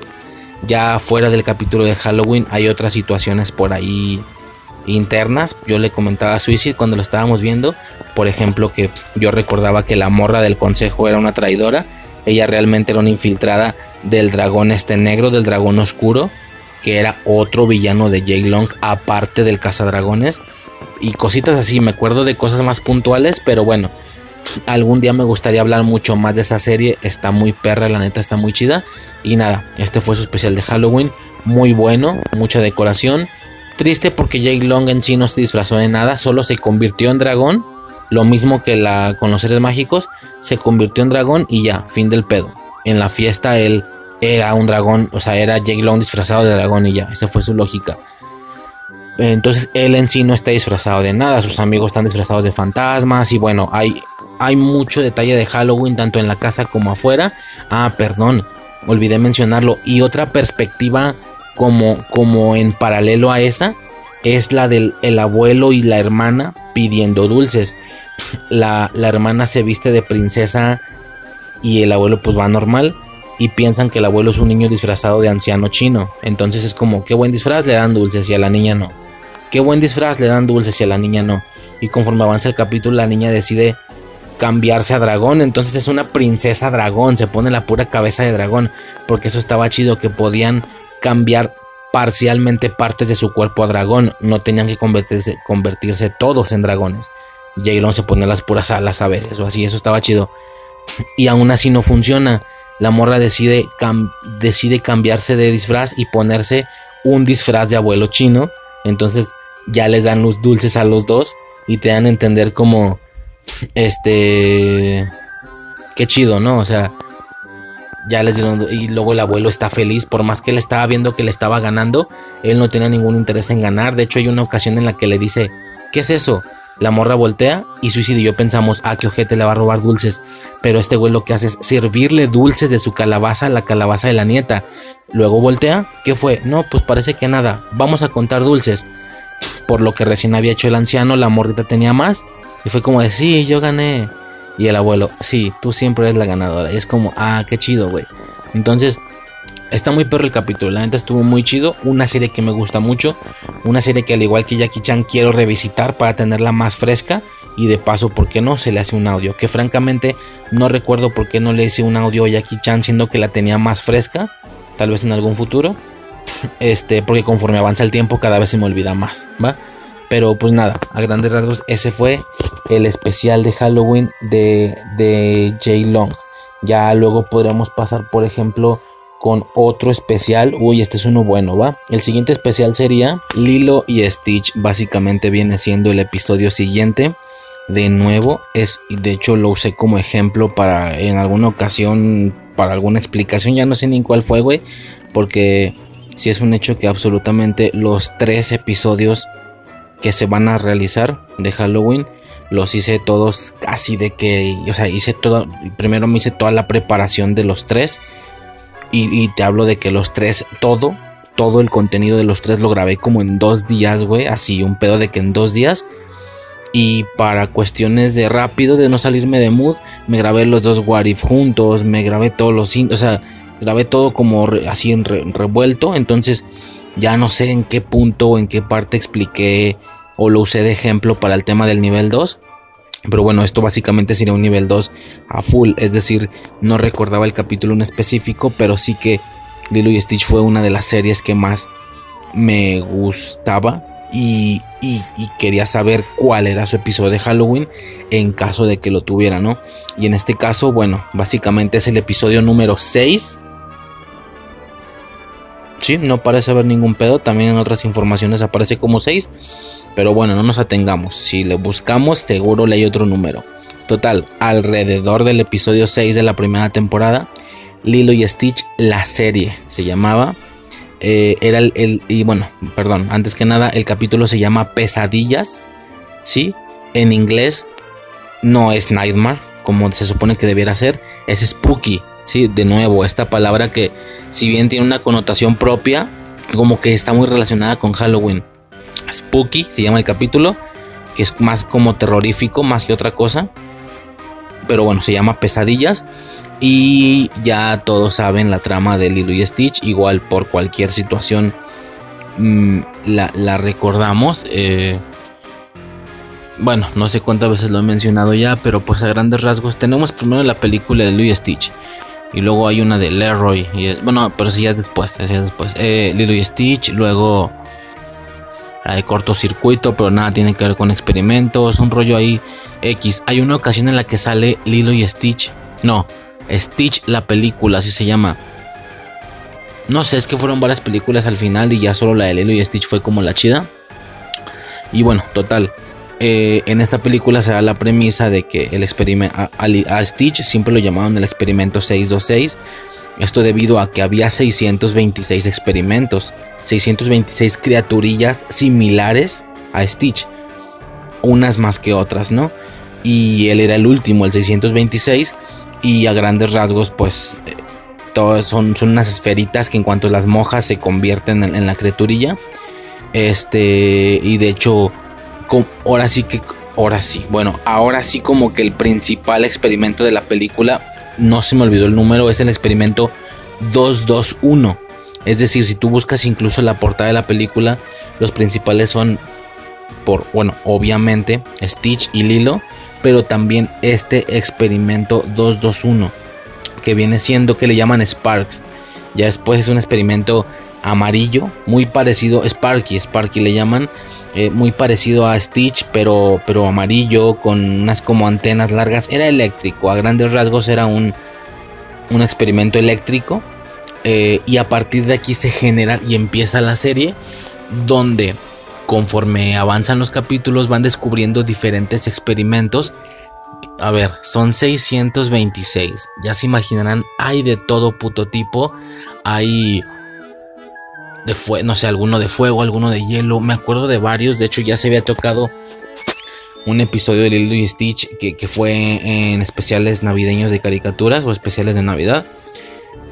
Donde un experimento era la estrella del árbol. Más que un experimento congelado de hielo, realmente era la estrella del árbol. Aquí tenemos algo similar. Eh, y si bien el capítulo es halloweenesco, el, el, alien no es tan halloweenesco en sí, pero sí que tiene una temática terrorífica. Eh, primero menciono el, Bueno, no lo mencioné. Fecha de emisión 12 de octubre del 2003. ¿Sale? Eh, la descripción del capítulo es la siguiente. Es la mejor época del año, Halloween.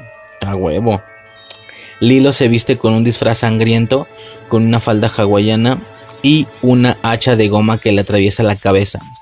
Nani prepara la casa para el, eh, para el truco o trato. Mientras tanto, el experimento 300 cobra vida. Bueno, básicamente la descripción es el inicio del capítulo. Eh, es el experimento número 300, no, no sé si lo mencioné. Y bueno, este, bueno, ahí lo pueden checar o se chingan el capítulo. También aparece en la, en la portada de este podcast. es, este, es un experimento como... Es de los que no se parece tanto a Stitch es liso, no tiene como pelo, es como de goma, pareciera que es goma, una especie de, de experimento regordete, como si fuera incluso de slime, un pedo ahí verde, le brillan los ojos de verde y tal. Y a grandes rasgos las habilidades de este experimento tienen la misma funcionalidad para quien le guste. Ya haya visto Harry Potter, tiene la misma funcionalidad que la de un Bogart. Esto es que cuando se vaya se convierte en lo que más teme la persona que lo tiene de frente. Entonces, por ejemplo, si tú llegas y te paras... Eh, espera, estoy recordando que el capítulo en inglés es el nombre del experimento, el que recibe al final, ¿no? Entonces el experimento le llaman Spooky al final. Sí, creo que sí. Creo que el, capítulo, el nombre del capítulo es el nombre del experimento. Entonces, Lilo siempre les ponía nombres, aunque si bien tenían un número, ella terminaba poniéndoles un nombre, ¿no? Evidentemente eran 626 experimentos, por supuesto que ni de pedo los vimos todos. Güey, a lo mucho vimos, no sé, 30, güey, 30, 20, 30, 50, ya se me hacen muchos incluso. Y de hecho, creo que ya lo había mencionado, pero me enteré que hay una especie de anime o algo así. No sé si es la serie rehecha o es, o es continuación de esta, donde podemos ver más experimentos. O sea, como quiera tenemos la manera de, descubrir más experimentos de, los que hay. Este, de hecho hay uno que es como un Stitch pero de color negro, como con partes robóticas. No, no, no mames, o sea, está muy perro ese pedo. Pero ya me desvía. Eso es el tema de la serie. Que en algún futuro quiero hablar de eso. No. Decía del experimento, tiene una funcionalidad como de Bogart. Eh, te pones de frente y se convierte en lo que más le tienes miedo. Entonces, pues la trama avanza. Básicamente eh, es un experimento que se la pasa asustando a todos los personajes con lo que más temen a grandes rasgos. De hecho hubo un, detalle curioso, un detalle lindo porque eh, cuando se le aparece a Nani, en lo que se convierte es en Cobra Bubbles, el, güey este como tipo hombre de negro, diciendo que se va a llevar al hilo. Entonces como, ah, qué mal pedo, güey. Su mayor miedo es no dar el ancho de ser una buena, digamos, una buena tutora y, que le quiten a su hermana, ¿no? Por el tema de no tener padres. Que qué cabrón, ¿no? Qué cabrón. Y pues a grandes rasgos el episodio está bien. Como repito, es halloweenesco, se transforma en diferentes cosas según lo que les da miedo a las personas. Al final, como siempre, Lilo terminaba dándole un lugar donde desempeñar su función. Vaya, los dejaba como empleados de algún lugar, pero sin cobrar. Eh, y, a este señor lo dejan, bueno, a Spooky, a este alien, a este experimento, lo dejan en una casa embrujada. Una casa que es conocida por ser embrujada pues ahora que está embrujada de verdad. Quien vaya se va a encontrar con lo que más miedo le tiene. Eh, tengo entendido que no es nada peligroso, nada dañino, simplemente es pura apariencia, ¿no? No es como que te ataque o te haga daño. Y bueno, a grandes rasgos ese es el, capítulo de Lilo y Stitch. Está muy bueno, está muy bueno. O será porque la serie me gusta mucho. Y nada, ¿no? Definitivamente me dan muchas ganas de rever esta serie para ver qué pedo, ¿no? Ahora, el, el capítulo siguiente definitivamente fue algo de suicida, así cabrón, güey. Cabrón, es, algo que ella, que ella en su momento me acuerdo que le voló la cabeza y en cuanto llegué de jalar o algo así me lo contó al momento. Y esto fue básicamente lo siguiente. Hay una, bueno, hay muchas series de Spider-Man, ¿sí? Ah, no se diga, hasta la, de, la, clásica, la de los noventas. Hoy eh, recientemente hay nuevas, bueno, ya ni siquiera es nueva, güey, ya es como de 2013 y así. Entonces, ya ni siquiera es nueva, güey. O sea, en su momento yo recordaba que como yo ya era adulto, yo ya trabajaba y cuando pasaba por la tele y le tenían prendido y tal, veía esta serie de Spider-Man, era como, ah, la serie para los niños. Y como que la sigo recordando así. Pero nada que ver, güey. Hasta eso ya se quedó atrás, güey. Los morros que vieron esa serie y que la disfrutaron como suya, como yo pude disfrutarla de los noventas, por ejemplo. Ya andan también saliendo de la etapa, güey. O sea, ya andan a punto de pasar a mi etapa. Es decir, ya pelaste, güey, ya no eres un niño. Entonces, después de esa, no, la de espectáculo de Spider-Man, no me acuerdo si va antes o después que esta. Y luego ahorita hay una mucho más como tipo caricaturesca.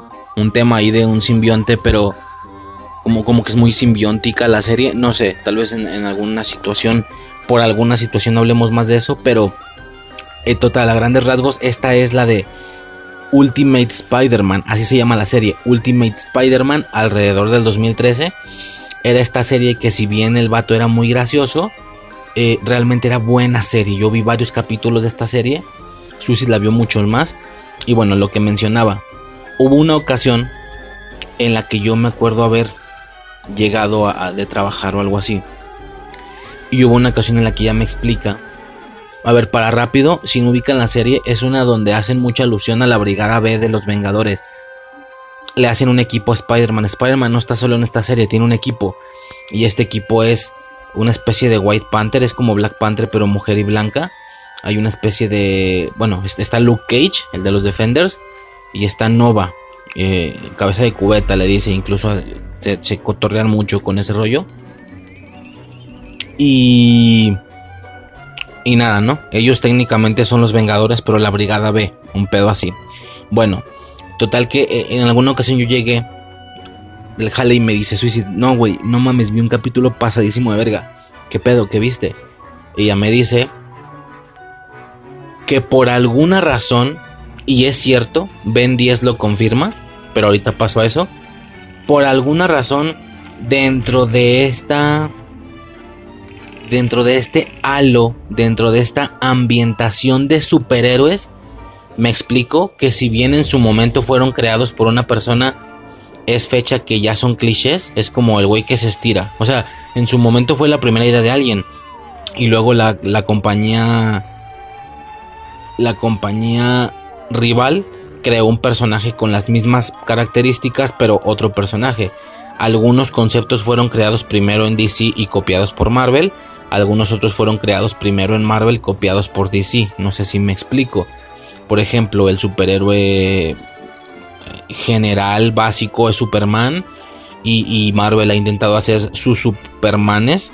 Como por ejemplo Sentry. Sentry es una especie de Superman. Hay un güey que se llama Powerman. Bueno, X, me estoy saliendo. Eh, a grandes rasgos hay ciertos clichés de superhéroes, que si el que vuela y tiene super fuerza con capa, que si el velocista, el que corre rápido, que si el que se estira, la que sea, alguien que se haga invisible, alguien que se prende en fuego. Me explico, esta similitud entre Thanos y Apocalypse o Darkseid.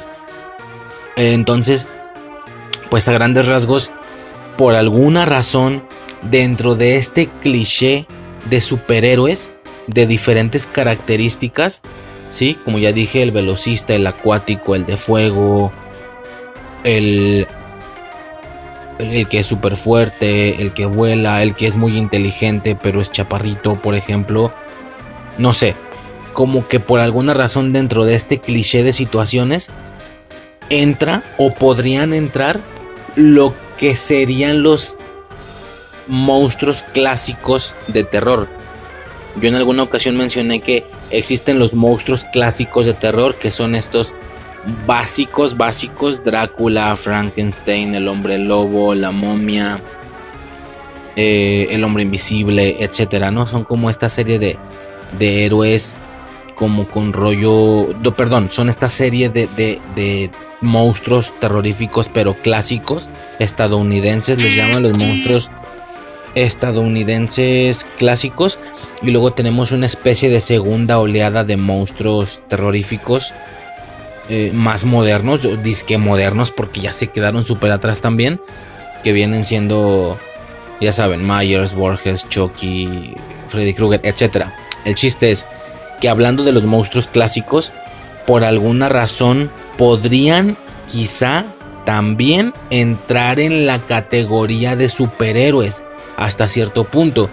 De bote pronto podría yo entenderlo como, güey, ¿por qué? Nada que ver. O sea, me estás diciendo que así como es un cliché, el velocista en superhéroes, quiero decir, así como es algo ya repetitivo, el velocista, el que es muy inteligente, el, el que es, es, como cerebrito que tiene la cabeza muy grande y, y tiene poderes mentales bueno, este vendrá siendo Xavier. Me acuerdo por AJ, que AJ el que en los padrinos mágicos, que era el que estaba así cabezón y tenía poderes telequinéticos.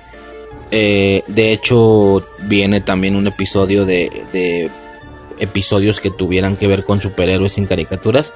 Pero bueno, a grandes rasgos y por alguna razón, estos monstruos clásicos podrían ser hasta cierto punto considerados parte de las etiquetas o parte de los clichés de superhéroes o algo así y de alguna manera como el velocista, como el superfuerte, etcétera, ¿no? De bote pronto esto podría sonarme extraño, pero si lo pienso, en su momento me sonó extraño, pero si lo pienso, Ben 10 hizo lo mismo, güey. Es decir, los héroes de, están los héroes de Ben 10. Eh, y a partir de un cierto punto hay una cierta etapa en la que él empieza a agarrar o que empieza a tener en su reloj como superhéroes, porque independientemente de que algunos no lo parezcan, la premisa es que son superhéroes, superhéroes rollo cómic. Podemos ver cómo se cumple el, el, el requisito, por así decirlo, en varias ocasiones. Por ejemplo, cuatro brazos viene siendo el, algo así como el Hulk, pero es rojo y tiene más brazos. Mm, materia gris viene siendo el super inteligente. No le falta tener poderes telequinéticos. Tenemos al, al, Aquaman, por así decirlo, que viene siendo Namor y Aquaman. Respectivamente en cada compañía. Acá tenemos a, este Aquamático, ¿cómo se llama el güey? Acuático, así nada más se llama. Tenemos el clásico velocista, XLR8, etcétera, ¿no? Si nos vamos pasando de héroe en héroe, vamos a ver que tiene una etiqueta y un cliché predefinido de superhéroe al que se le puede sacar.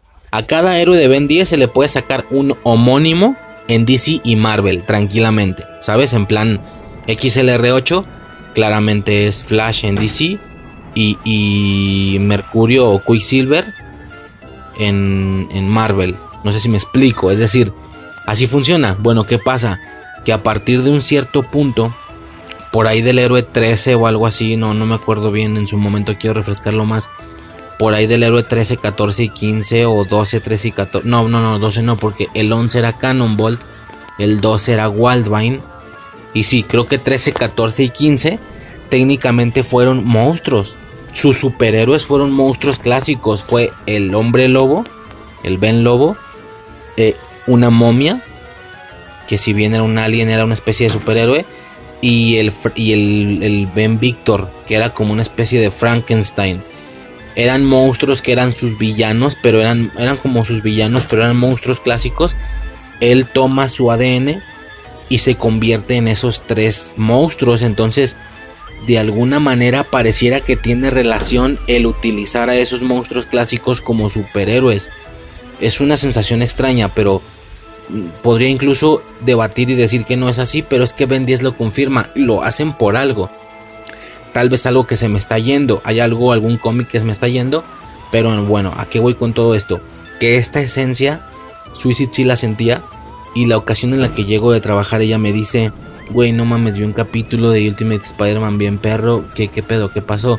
Pues que por una situación su equipo no puede ayudarles, que porque Drácula es el villano, o sea, literal el monstruo Drácula es el villano, y tienen que ayudarles héroes que son monstruos clásicos, es el hombre lobo, la momia, Frankenstein, ¿sabes? O sea, a ver, ¿quién más es? Déjame ver si veo. Los héroes son un Frankenstein, una momia, un hombre lobo y este clásico monstruo rollo la cosa de Thing, como el monstruo del pantano, por así decirlo.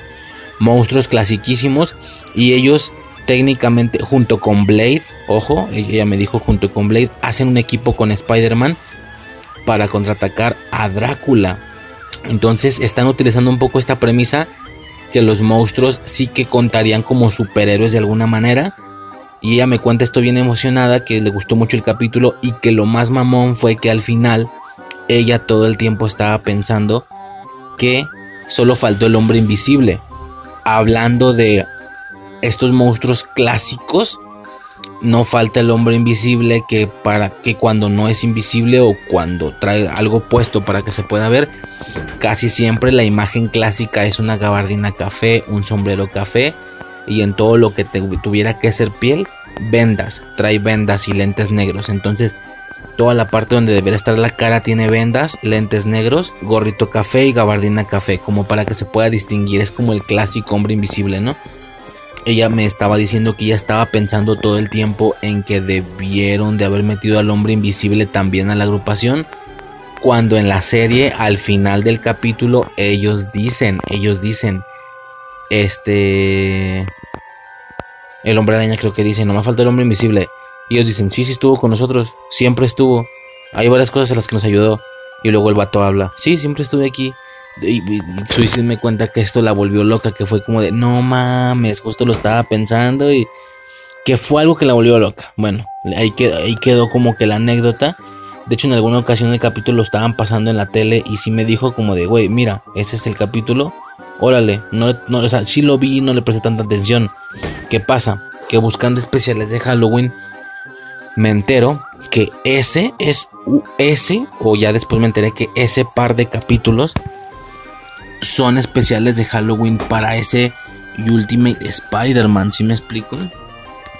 Eh, Ultimate Spider-Man tiene cuatro especiales de Halloween, por así decirlo. Digo por así decirlo porque es un dúo lo que agarramos para este podcast. Son dos capítulos porque van pegados, es la misma historia, es el 21 y el 22. el 21 y 22 de la segunda temporada, ¿va? O eso me sale aquí. Eh, primero tenemos el capítulo 21 que es el de Blade. Eh, lo aclaro, este capítulo, bueno, primero que nada es son cuatro especiales y estoy agarrando el primero y el segundo porque son el mismo arco y son el mismo la misma historia, van pegados y ya luego tenemos un tercer y cuarto episodio que un especiales más bien que ya en su momento tal vez los los veremos, ¿no? Los checaremos en el podcast tal vez o tal vez no, no sé. Pero de momento agarramos los primeros dos. Este, el primero se llama Blade, así tal cual, Blade, el episodio 21, como ya dije, se emitió el 5 de octubre del 2013. La descripción, Spider-Man y su equipo tendrán que luchar junto a Blade, el cazador de vampiros, para derrotar al legendario Drácula. A grandes rasgos empiezan a aparecer diferentes vampiros, de diferentes eh, tipos, por así decirlo. Y, Blade se une al equipo, a la Brigada B de los Vengadores para cargarse a los vampiros. Pero ¿qué pasa? Que tanto Drácula como su gente logran como morder a sus amigos y logra que todos sus amigos se pasen del lado de Drácula, que se hagan malvados. Luke Cage, la, Black Panther blanca, eh, Nova, etcétera, ¿no? Esto deja a Spider-Man solo y Nick Fury tiene que recurrir, tiene que recurrir a alguno de sus otros grupos, porque al parecer tiene varios grupos de agentes de Shield y uno de esos grupos son tal cual, como ya expliqué, héroes clásicos, una momia, un Frankenstein, un hombre lobo eh, y al final ya después sale ahí el hombre, este, como el hombre del pantano, un pedo así, ¿no? Y es ahí donde se crea esta nueva agrupación y es lo que le da paso al segundo episodio. El segundo episodio se llama Los Comandos Aulladores que básicamente viene siendo esa agrupación. La descripción de este capítulo es, con los amigos de Spider-Man bajo el control de Drácula, Spider-Man forma equipo con el monstruoso grupo secreto de Furia, de Nick Fury, quiere decir, los comandos aulladores, ¿sí? Hacen equipo, no digo, no voy a contar escena a escena, a grandes rasgos hacen equipo, logran vencer a Drácula, incluso hay una especie de como peleilla ya al final que ya vencieron a Drácula porque Drácula tenía una especie de artefacto que era originalmente de la momia del faraón este, porque era como momia faraón. Tenía un artefacto que era, eran dos mitades que uniéndolas básicamente era la llave esta, verga, no sé cómo se llama el símbolo, pero era el, pues es que lo siento, yo no sé de simbología. A lo mejor mi dato o mi comparación va a ser muy específica. Si no ubicaste Yu-Gi-Oh de nada te sirve pero no sé si recuerden los siete artículos del milenio. El que tenía Shadi, Shadi era el, el güey como de turbante blanco y bata blanca. La llave que él tenía, su artículo del milenio es ese, el artículo, el signo del que les hablo. Acá juntan las mitades y Drácula tenía más poder y no sé qué. Logran bajar a Drácula, pero la momia el último momento se les revela. ¿Sabes? Algo muy similar a lo que pasó con Killmonger en Guariva al final, de que era parte del equipo, pero al final ve la oportunidad y se apodera de, de la herramienta que estaba utilizando el malvado. Me acuerdo mucho por las quemas del infinito. Este. Y ya, ¿no? Eh, que, que, de hecho. Bueno, no debería estar hablando de esto técnicamente. En este capítulo se mencionó solo el capítulo 8 de Warif. Es hasta el siguiente podcast donde se va, se va a hablar del 9. Eh, pero bueno, se entendió la idea, ¿no? Este. Y nada, eh, logran vencerlo y ya luego la momia los traiciona, une su artefacto que hasta, hasta cierto punto ese era suyo y adquiere mucho más poder, se hace gigante y así. Pero al final de todos modos logran acabar con la momia, ¿no? Y al final esa es la, la trama a súper grandes rasgos, pero tiene como esa, ese plus, esa anécdota que en alguna ocasión ella se le hizo como muy loco este pedo, sobre todo lo del hombre invisible. Y eso, a mí ya cada vez que yo veo alguna alusión a este capítulo o a este par de capítulos, no puedo dejar de pensar en los tres héroes de Ben 10, que también es una momia, un hombre lobo y un Frankenstein. Por lo que hay algo ahí que no estoy viendo, hay algo en la historia que ocasiona que los, que los monstruos clásicos de terror puedan también contar como etiquetas cliché de superhéroes de alguna manera Algo hay ahí que no estoy viendo, pero bueno, si en Ben 10 lo hacen y en Spider-Man lo hacen, algo debe de, haber ahí, ¿no? A grandes rasgos, esos son los dos especiales. No, fíjate, no he estado mencionando si había más de un especial en las demás. A ver, no, de Lilo y Stitch solo era uno. De Jake Long también solo era uno. O sea, ya no vamos a hablar después de otros especiales porque ya no hay. Este. El de Jackie Chan también. Bueno, el de Jackie Chan sí me aparecían dos. ¿Sí? Uno era ese, el de Halloween, y otro era el chi del vampiro. Pero ese capítulo lo chequé y me pude percatar que, bueno, básicamente es uno de dos. Técnicamente es el primer capítulo de dos especiales de Halloween de Jackie Chan, pero la realidad es que solo el primero es de Halloween y el segundo es terrorífico, es decir, fue utilizado como especial.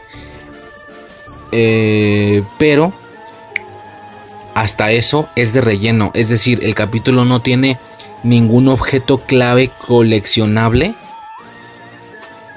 de esa temporada. No sé si me explico. Si es en la temporada de los talismanes, no es un capítulo de talismán. Si es en la temporada de los hermanos de Shendu, no tiene ningún hermano de Shendu, no tiene ninguna máscara, etcétera. Dependiendo de la temporada, no recuerdo de cuál es, por lo que lo ignoré. Pero bueno, al final sí viene teniendo dos especiales técnicamente. Jackie Chan. Me voy para atrás. Danny Phantom, Danny Phantom también solo tenía uno. Sí, por aquí no hay ninguna bronca. Campamento Laszlo solo tenía uno. Y si no, si me estoy equivocando, ahí lo pongo en la descripción, no hay pedo. Realmente la descripción es el punto final donde la información queda correcta.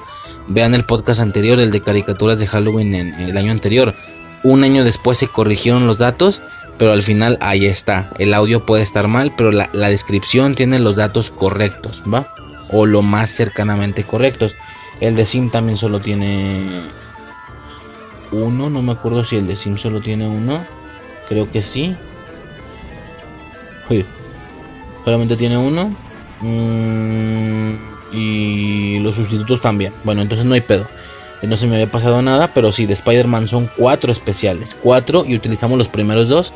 Hay un par que todavía nos pueden quedar por, por ver, ¿no? ¿Qué otra cosa tenemos? A grandes rasgos, a ver, este tendríamos también algo que, había elegido Suicide y este viene siendo We Barbers que son eh, se llaman escandalosos aquí. Francamente escandalosos es un poco algo similar a lo que me sucede con ah, con sustitutos por ejemplo. Estoy pensando bueno es que sin ella a lo mejor yo todavía no vería la serie nada no vería nada solo me enteraría que fue una serie de niños cuando yo ya era grande por lo que seguramente no la habría elegido como especiales de Halloween. Eh, y si lo intentara, de alguna manera sería nivel 4 para mí. Pero me ha hecho ver varios capítulos, el de Navidad me gustó mucho y si he visto varios, tanto de los grandes como de los bebés como de los morritos. Ella a veces lo ponía en la tele y yo me lo chingaba. Entonces pon tú que ya sea un nivel 3 de alguna manera. Como, pues sí vi algunos. Para nada es una serie que me mame. Pero bueno, o sea, igual y era una especie de nivel 3 para mí y un nivel 2 para ella. En plan, tampoco es como que recuerde el especial, pero sé que quiero sacar el especial de esa serie porque la serie, ya como general, como un todo, me gusta mucho. Perfecto. Lo checamos. Y esta eh, sí que tiene, creo que tres. A ver un momento, ahorita lo confirmo. Tiene dos especiales de, de Halloween. Charlie's Halloween Thing. Y el segundo es tal cual, Charlie's Halloween Thing 2 que en español viene siendo algo así como las historias de Halloween de Charlie. Y en el segundo, pues las historias de Halloween de Charlie 2, obviamente, ¿no? Este, la, la, la descripción es, Charlie organiza una noche de Halloween aterradora que estará repleta de historias terroríficas protagonizadas por los osos.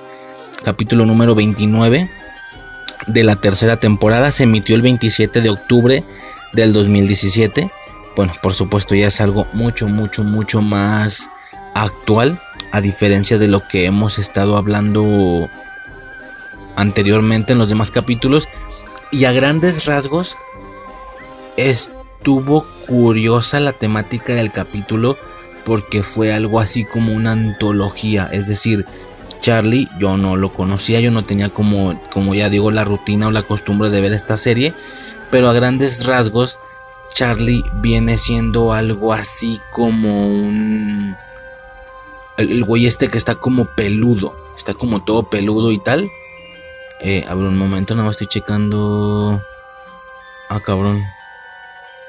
Hubo una falla en mis notas o me salté algunos episodios. ¿Qué fue lo que sucedió? Bueno, ni pedo. Ahorita, ahorita repasamos los capítulos que me faltaron. Que faltan varios. Bueno, las historias de, de Halloween de Charlie es este personaje que cuenta tres historias, entonces es raro porque el capítulo es como que básicamente está forzado. El capítulo pudo haber sido terrorífico, pero no lo fue. Pudo haber sido solo terrorífico, pero no lo fue. ¿Por qué? Porque es Charlie diciendo que es la noche de Halloween. Hay, decoración navideña, si no me equivoco. Y para celebrar ese, esa fecha, Ok, y para celebrar esa fecha, para celebrar, digamos que, aparte de que lo llevan el nombre, este señor va a celebrar Halloween de alguna, de alguna manera contando historias de terror. Y cuenta, si no me equivoco, tres historias de terror diferentes. Pero ya al momento de contar las historias, no, no, no olvídenlo, no, no hay decoración a Halloween, ya vi, nada más el güey dice que es la noche de Halloween y que va a contar historias. Y ya las tres historias en individual realmente no tienen una connotación halloweenesca, solo terrorífica. La primera es una situación ahí como con unos este, muñecos. Básicamente es una parodia de Chucky, unos muñecos que les llegan a los osos de ellos mismos, pero están vivos y los intentan matar y todo ese pedo. Una situación ahí como de Chucky, ¿no? Eh, van a ser dos historias, perdón, no tres. Ya estoy checando y son dos historias las que cuenta el, el Charlie este. La primera es esa, la de los monos. Y la segunda, él sigue contando la historia y en la segunda, básicamente, la morrita que siempre está con ellos, la de lentes, sin querer, uno de los osos, eh, digamos que la muerde, por así decirlo, la infecta. Y muy al estilo de un hombre lobo, ella se empieza a convertir en mujer oso. En lugar de hombre lobo o mujer lobo, mujer oso, se empieza a transformar hasta cierto punto en un oso y hace cosas como de oso y tal. Y pues es esta, clásica situación en la que ella está sufriendo esta especie de metamorfosis, ¿no? la mocosilla. Pero al final el capítulo no es Halloweenesco en sí, solo es Charlie contando la noche de Halloween historias, eso es lo mamón, o sea, es, es, como si el Halloween estuviera, de hecho hay una escena donde asusta a unos niños que si estaban pidiendo dulces, si se ven disfrazados, o sea, la esencia de Halloween ahí está. ¿Qué sucede? Esto pudo haber sido un par de capítulos o un par de sketches terroríficos solamente, pero le forzaron el Halloween metiéndole estas secuencias tanto inicial como intermedia como al final de que es alguien contando la historia o las historias. Es un Halloween forzado, pero por alguna razón no estoy para nada molesto. A diferencia de otras situaciones en las que fue un Halloween forzado, pero de, eh, que, que, solo se vio poco, es decir, que quedó clarísimo que el capítulo para nada fue diseñado como un especial de Halloween, simplemente entre la infinidad de tramas que pensaban tocar, ah bueno, una fue Halloween y ya, fin del pedo, pero para nada intentamos hacer algo especial o diferente. Aquí es raro porque es como si ellos hubieran tomado dos tramas de dos capitulitos terroríficos, le agregan ese inicio, intermedio y final de Charlie contando las historias. A esto súmale que es Charlie contando historias de terror en la noche de Halloween. Entonces es raro porque es como capítulos terroríficos, pero que se les metió el Halloween medio a fuerzas. Pero no me molesta. Y, al, y más bien por el contrario, sí le siento que tuvo este tratamiento un poquito más especial de Halloween de que, güey, esto igual y no solo es un capítulo X con temática de Halloween. Esto sí me suena a especial de Halloween. Porque estamos haciendo algo especial, el formato es diferente. Ahora este señor está contando historias de terror la noche de Halloween. Va a contar dos historias y esas dos historias vienen siendo los dos sketches o los dos pedacitos de episodio que salen en media hora siempre en la serie pero esta vez con el formato de que alguien está contando la historia. Entonces sí que le siento un tratamiento de especial de Halloween. Y es algo que la verdad me tuvo bastante feliz, la verdad. Eh, ahora, ¿qué, ¿qué más sucede aquí?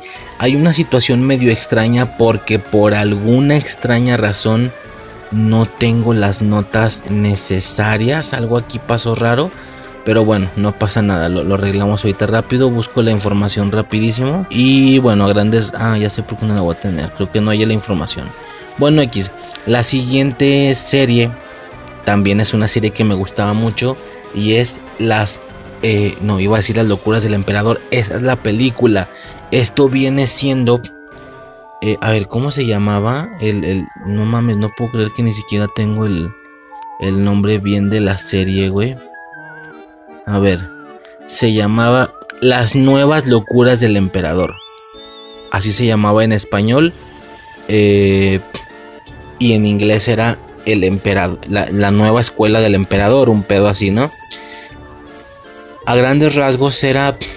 Yo, yo primero pensé en su momento cuando me enteré de la serie, cuando veía a Cusco con uniforme, con más personas de uniforme para aprender a ser emperador. Yo pensé que era una precuela, que era algo que pasó antes de la película.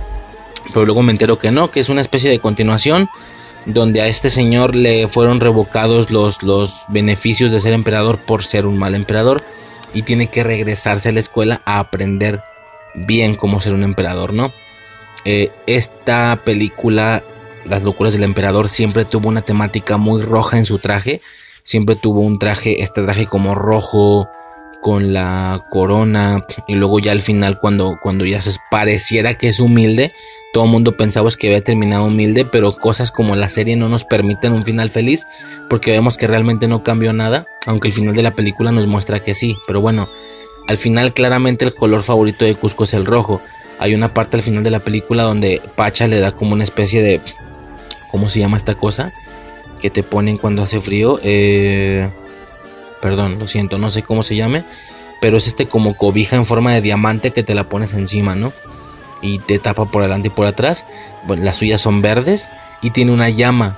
La suya tiene una llama y es una llama roja. Entonces, claramente como que su cotorreo es el rojo y, y vemos como el, el uniforme es rojo, el de la escuela. Entonces, no sé, en su momento la idea, la premisa de la serie me gustó mucho y también esta caricatura yo la veía muchísimo. A grandes rasgos su especial de Halloween viene siendo el capítulo número 20 de la primera temporada. Se llama Cuscoloween, ya saben, Halloween, Cuscoloween. De alguna manera te dan a entender que en este universo no existe el Halloween, sino que más bien él por sus caprichos, porque de niño quería que la gente les diera dulces, él iba y pedía los dulces y si no se los daban, los amenazaba con hacerles algo con sus guardias.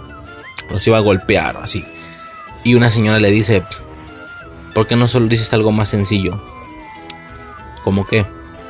Pues solo di que quieres dulces o si no me harás una travesura. Y el vato da diferentes intentos, se equivoca. Solo di truco o trato. O truco o travesura. Y ya, es como si él estuviera creando el Halloween pero al mismo tiempo no, porque realmente nunca nunca crea el Halloween, sino que por la soberbia que él tiene, él genera una celebración personal, una generación, una, una celebración propia. Y esta es el Cusco Halloween, que viene siendo básicamente lo mismo, dulces, calabazas, pero en lugar de tallarles cara, a las calabazas le tallas la cara de Cusco. Entonces es una especie de celebración llamada Cusco Halloween pero que no viene a partir de una modificación del Halloween, porque el Halloween no existía previamente. Es algo que empezó desde el, digamos, desde el intento 1, por así decirlo. Toda la celebración se llama... Ah, iba a decir algo, perdón, con lo de Cusco Halloween. De hecho, si se fijan la fórmula de eso de que en su mundo no existe el Halloween, es muy similar a la de Navidad.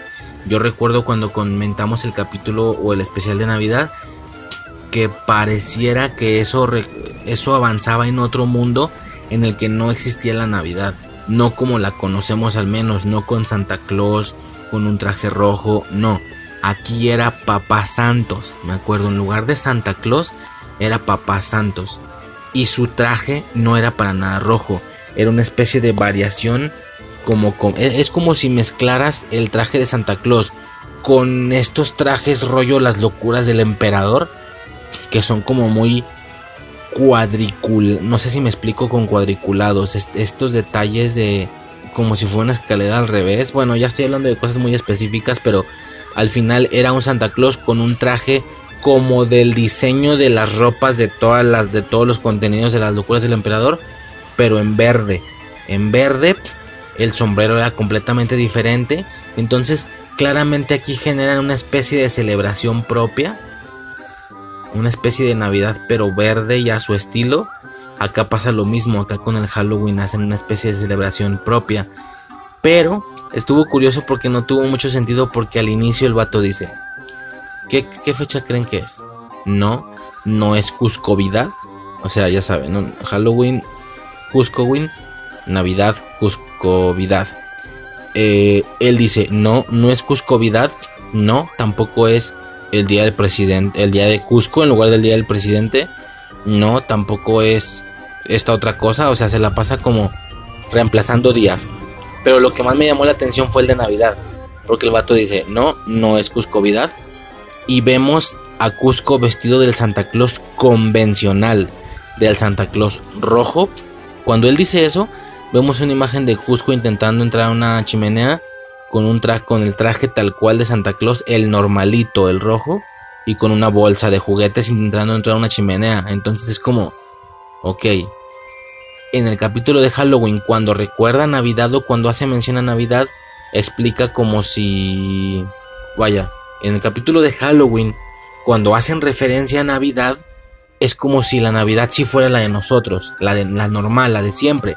Pero en el capítulo de Navidad, su Navidad para nada, de inicio no se llama Navidad, se llama diferente, creo.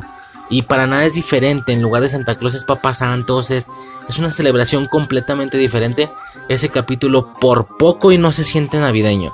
Pero al final es tú, pero al final con esto de que se vuelve una llama reemplazando a uno de los renos y, que se vuelve parte del carruaje o del trineo de Papá Santos. Es como, ok, ya estuvo bien navideño este pedo, pero por poco y casi ni lo sentíamos. Me acuerdo. Entonces, eh, está raro porque en, su capítulo de Navidad tienen su propia Navidad, pero en el capítulo de, de Halloween mencionan a Navidad y si es nuestra Navidad convencional, no es una Navidad de traje verde eso estuvo raro, obviamente es una pendejada, clavarme en, eso es una babosada, pero se me hizo curioso y, lo noté, ¿no?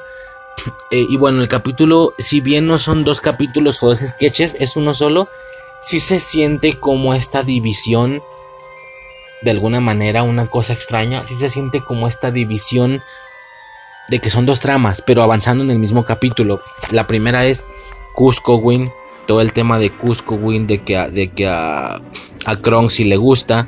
Isma quiere hacer su propia celebración que es Isma, Ismalowin. Ismalowin. No, no, no es Cuscowin, es Cuscolowin. Si lo dije bien, no, no, no sé. Y, en lugar de que todo sea naranja es como morado, pero igual como con calabazas y con cosas terroríficas. El Ismalowin, una idea de ella. Y esa es como que la primera parte, pero luego la segunda parte técnicamente seguimos en la celebración, pero ahora hacen una fiesta de disfraces y Kronk y Cusco están peleándose por, por, por conquistar a Malina, que es la morra. Están como intentando conquistar a Malina, pero sigue siendo Halloween. Y técnicamente es lo que pasó después. Pero la trama es diferente. Ahora son ellos peleándose por Malina en el baile de... Y total, al final creo que gana... No, no, no sé quién gana total. La morra no es un trofeo, y Creo que los manda a la verga. No me acuerdo del final bien pero ya luego sí vuelven a hacer alusión a lo del Halloween. Entonces, sí fue. Yo en algún momento, cuando estaba viendo ya la segunda parte de ellos peleándose por la morra, sí fue como, ah, chinga, se me, se me fue el cambio de transición. Se me fue en qué momento cambiaron de un episodio a otro.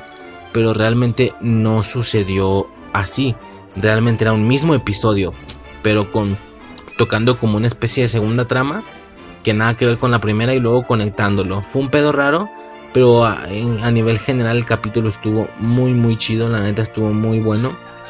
Este con el tema de Cusco Halloween, sobre todo porque el año pasado escogimos para Navidad, tenía que caer para este Halloween definitivamente, ¿va? Solamente es, es un solo especial, no tiene más especiales y pues nada, a grandes rasgos vendría siendo ese capítulo, ¿no?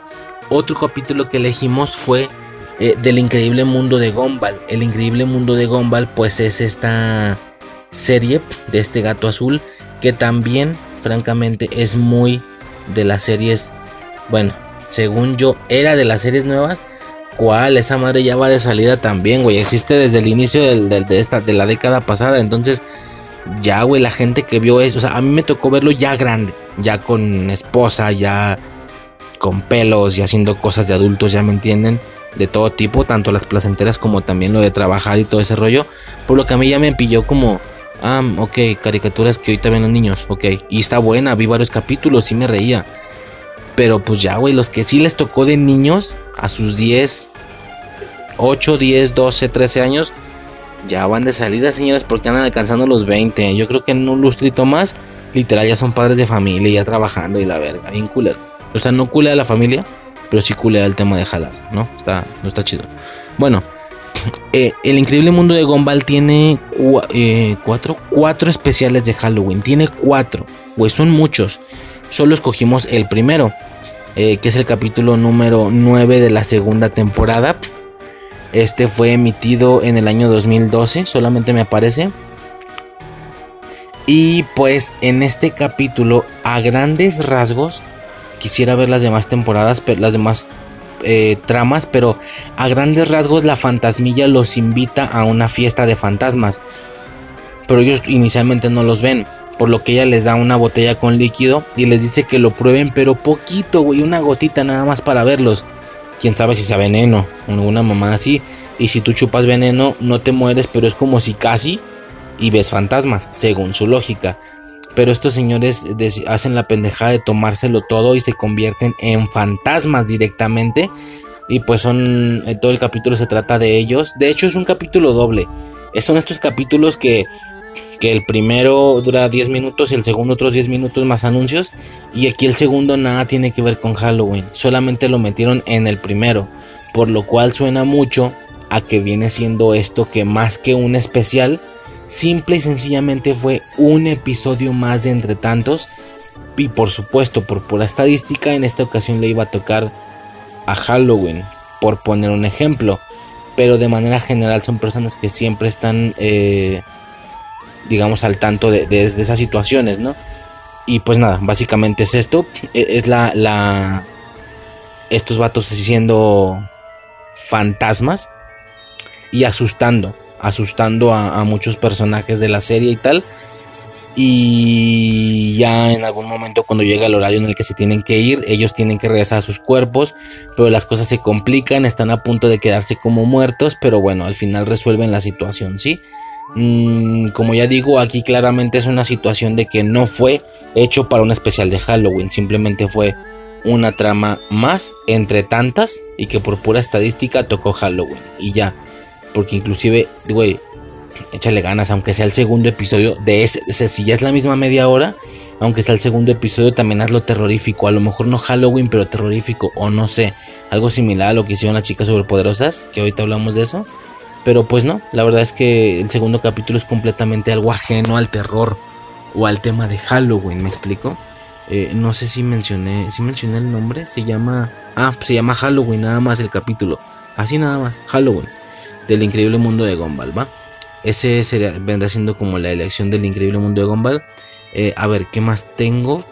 Este... Porque hay una, una cuestión ahí de que no sé por qué no tengo todas las series que debería tener en notas. ¿Me explico? Bueno, creo que todo está bien. Eh, ya estaríamos pasando a un último capítulo. Estoy checando aquí la información a ver si no me está faltando ningún episodio que se me pudiera haber saltado. Ah, sí, bueno, punto que falta. Faltan un par. Técnicamente faltan un par de especiales. Y esto de Halloween, sin entrar todavía a la parte directa del terror los dos especiales que faltarían de Halloween serían básicamente eh, bueno, de Halloween, porque luego pasamos a otra cosa, pero de Halloween serían dos cosas. Aquí a lo mejor voy a salirme un poquito porque esto era una especie de película o no, es que no me queda claro, pero bueno, algo que es muy identificativo, que Suicide y yo recordamos con gran cariño, es el programa de House of Mouse. House of Mouse era este como, no sé bien qué era, una especie de restaurante, un, digamos que era como un salón, ¿sabes? Un rollo así, donde Mickey era el anfitrión de la fiesta. Muchas, muchos personajes, todos se unían y muchos estaban presentados así en las mesas y tal. Y ponían sketches. Eso era nada más como intermedio. Ponían sketches que ahora que vimos el de Halloween recordamos que eran de todo tipo de temporalidades, podían ser nuevos, podían ser viejos, a veces muy viejos, igual los metían, ¿no? Eh, como yo me imagino que sí, sí, se acuerdan, es este súper especial. A ver, a ver, esto sí es un especial de Halloween. Hablando de lo que comentábamos previamente, sí que se siente que se le dio el tratamiento de un especial de Halloween. Se siente muy, muy bien tratado. Definitivamente. Empieza todo normal.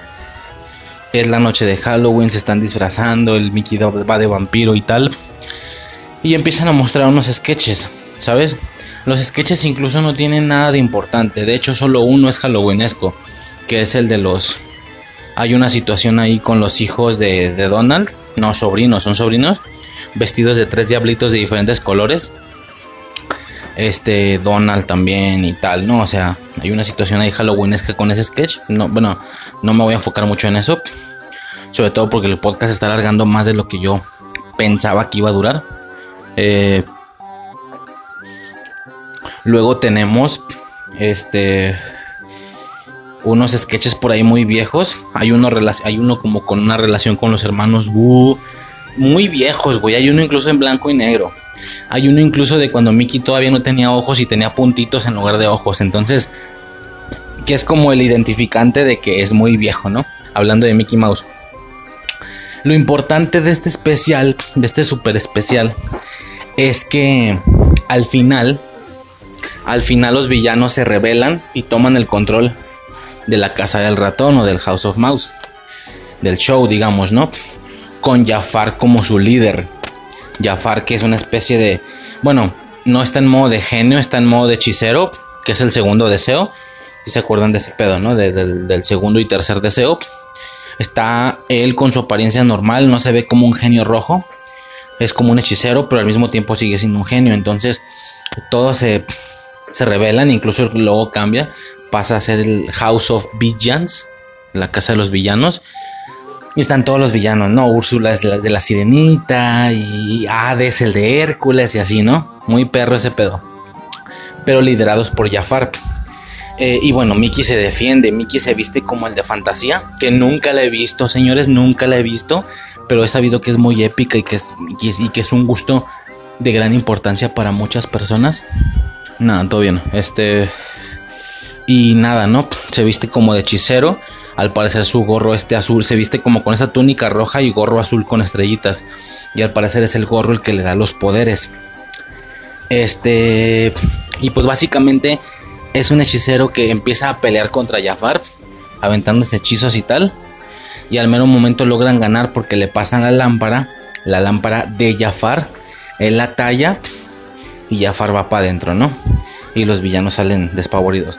Es algo que si bien los sketches ya en recuerdo no eran tan importantes, estas, estos intermedios, estas intersecciones de la casa del ratón sí eran muy buenas y el especial es muy muy bien recortado como especial halloweenesco. La verdad es que te debe sentir la esencia mucho y este es uno de los ejemplos de que sí se le da un tratamiento a la serie especial de, hacerlo un especial, no un capítulo cualquiera. Y eso está muy, muy chingón, ¿no? Ese es el penúltimo básicamente. Y el último, tenemos aquí una especie de apuesta triple. Porque nos volvimos locos y bueno, estoy hablando de los Teen Titans Go. Los Teen Titans Go es una serie que ya hemos hablado mucho de ella, ya hemos tocado el tema de que si no es seria, mucha gente no le gusta y bla, bla, bla, bla, bla. Pero a nivel general sí que está muy, muy, muy chingona esa serie. Entonces, a nivel de comedia, para disfrutarla si te relajas, ¿no? Bueno, esta serie tiene seis especiales de Halloween, ¿sí? Seis. La idea era solo tomar uno, pero al final terminamos tomando tres. Terminamos tomando la mitad de los especiales. Sobre todo porque son de las series que no los trataron como especiales. De hecho, el capítulo en cuestión, el número por así decirlo, trae dos sketches de 10 minutos o dos capítulos de 10 minutos para que se haga la media hora con todos los anuncios, ¿no? Y estos tres especiales de Halloween respectivamente en esos tres capítulos son uno de los dos pedacitos. Y el otro pedacito, ya sea el primero o el segundo, en algunos casos es el primero, en algunos casos es el segundo. Y el otro en cuestión no tiene nada que ver con Halloween. No sé si me estoy explicando. Es decir, el primer capítulo tiene un especial en primero o en segundo lugar. Y el otro no tiene nada que ver con Halloween. El segundo especial de Halloween igual, solo tiene uno, pero el otro no tiene nada que ver con Halloween, ni siquiera es terrorífico. Lo mismo con el tercero. Entonces nos alocamos y agarramos tres episodios, güey. Tres episodios. Eh, porque al menos momento estábamos comiendo, duraba un poquito y luego no veíamos el otro. Nos pasábamos al que seguía y al que seguía y al final terminamos viendo tres. Entonces les explico rápido estos tres episodios y faltan otros tres para un siguiente, un siguiente episodio, ¿no? Este son tres. El primero se llama Halloween, nada más. Y es, es el primero y es a grandes rasgos empieza con el tema de que solo Raven quiere disfrutar la celebración. Pero los demás Teen Titans se sienten lo suficientemente mayores. Gracias. Los demás Teen Titans se sienten lo suficientemente mayores o amargadillos para no celebrar o para no sentir la celebración en cuestión. ¿Qué es lo que hace esta morra? Bueno, ellos dicen que como el Halloween ya no es terrorífico, ya no le toman importancia. Entonces, lo que ellos hacen, lo que Raven hace, es llamar al espíritu de Halloween. Toma una calabaza, hace una especie de como de receta muy específica ahí de que un ala de un ala de escamas de dragón y no sé qué tanto le echa y llama al espíritu de Halloween que la calabaza cobra vida y es esta típica calabaza con vida pero sin cuerpo. Ella le pide que quiere que sus amigos vuelvan a sentir terrorífico el Halloween. Y lo que esta calabaza hace es volverlos bebés los vuelve bebés para que todo les dé miedo.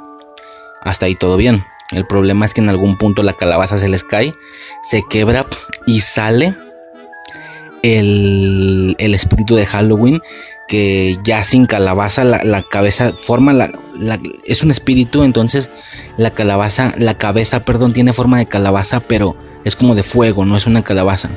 El cuerpo también de fuego pero negro. Entonces es como si es como si fuera una, un güey con, cabeza de calabaza y, y traje de fuego negro como una túnica o algo así.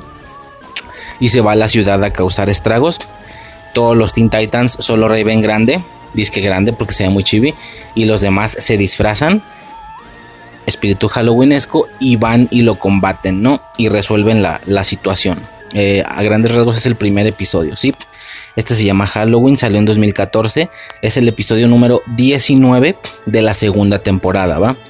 El segundo especial es el capítulo número 13 de la tercera temporada. Y como digo, con capítulo me refiero a que el 13 trae dos mini episodios. Es uno de los dos. De momento no tengo si es el primero o si es el segundo, pero es uno de los dos. Y el otro nada tiene que ver con Halloween, como ya dije. El segundo, el nombre es Scary Figure Dance, que es algo así como la danza de miedo, no sé qué, algo así. Y a grandes rasgos es...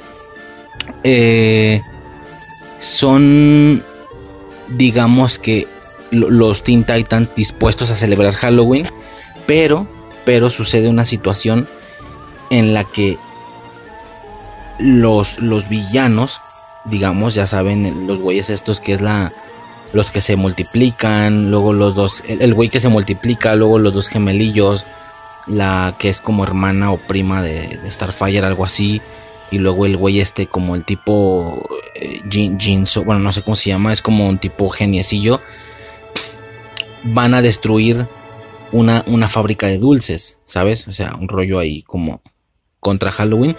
Estos güeyes van a defenderlos, pero como ven que no lo logran, su idea, según ellos, los pendejos, es dejarse matar por estos güeyes. Entonces estos güeyes los matan, ¿sí? Y terminan siendo fantasmas. Todos son fantasmas, tienen así figura blanca y empiezan a atormentarlos. Esa es su idea.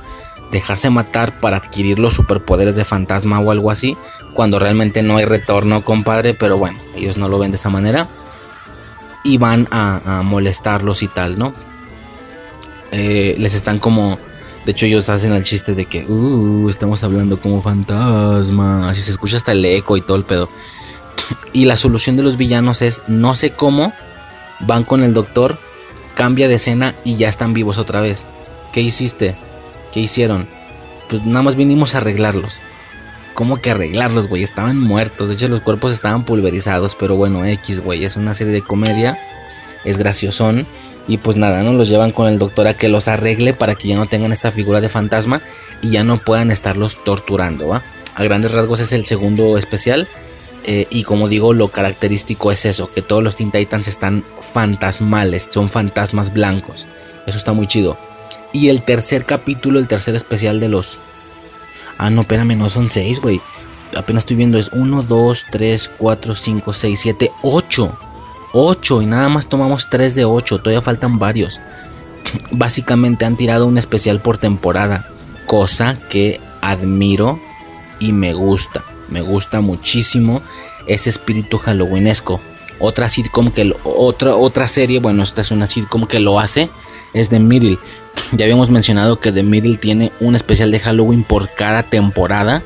Entonces, si la serie resulta tener 7 temporadas, por ejemplo, tiene 7 especiales de Halloween. Señores, por favor apunten esa. Por favor apunten esa. Porque es algo que yo siento que falta. O será que a mí me falta porque a mí me gusta mucho ese pedo.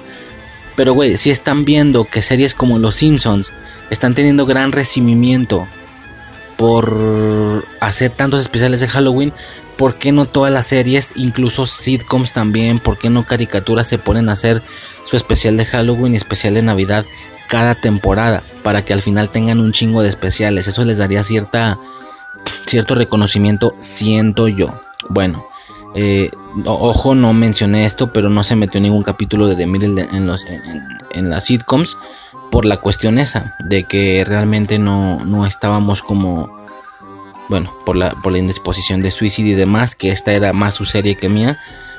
Y al final eran tantos que me abrumé y ya no supe qué hacer y no escogí ninguno X, ¿no? No sé si en algún futuro se vayan a hablar de esos episodios. Pero bueno, sí es el tema de las sitcoms.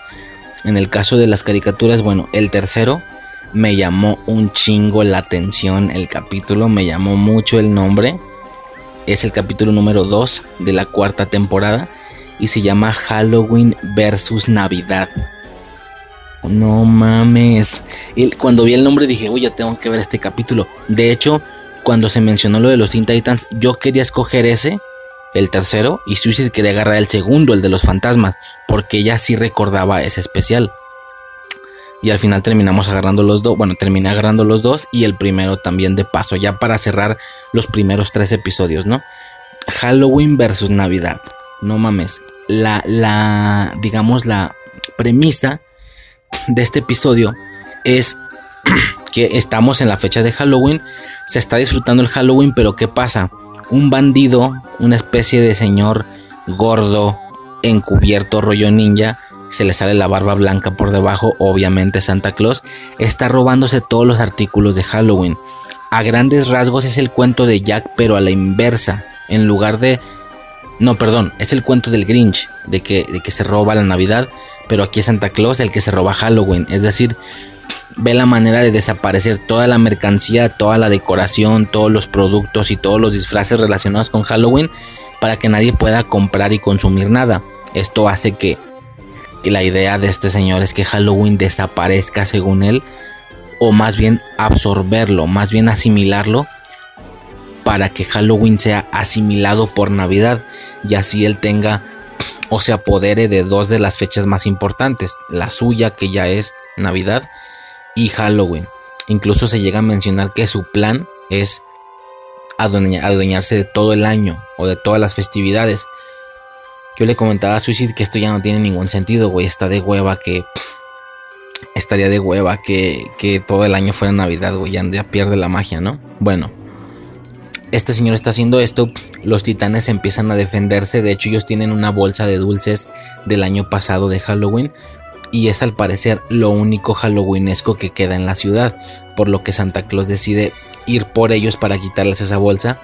Ellos van a la torre, se ocultan mientras Santa Claus los espera hasta que salgan. Incluso hay un par de chistes de vamos a negociar. No te damos Halloween, pero te damos el día del presidente.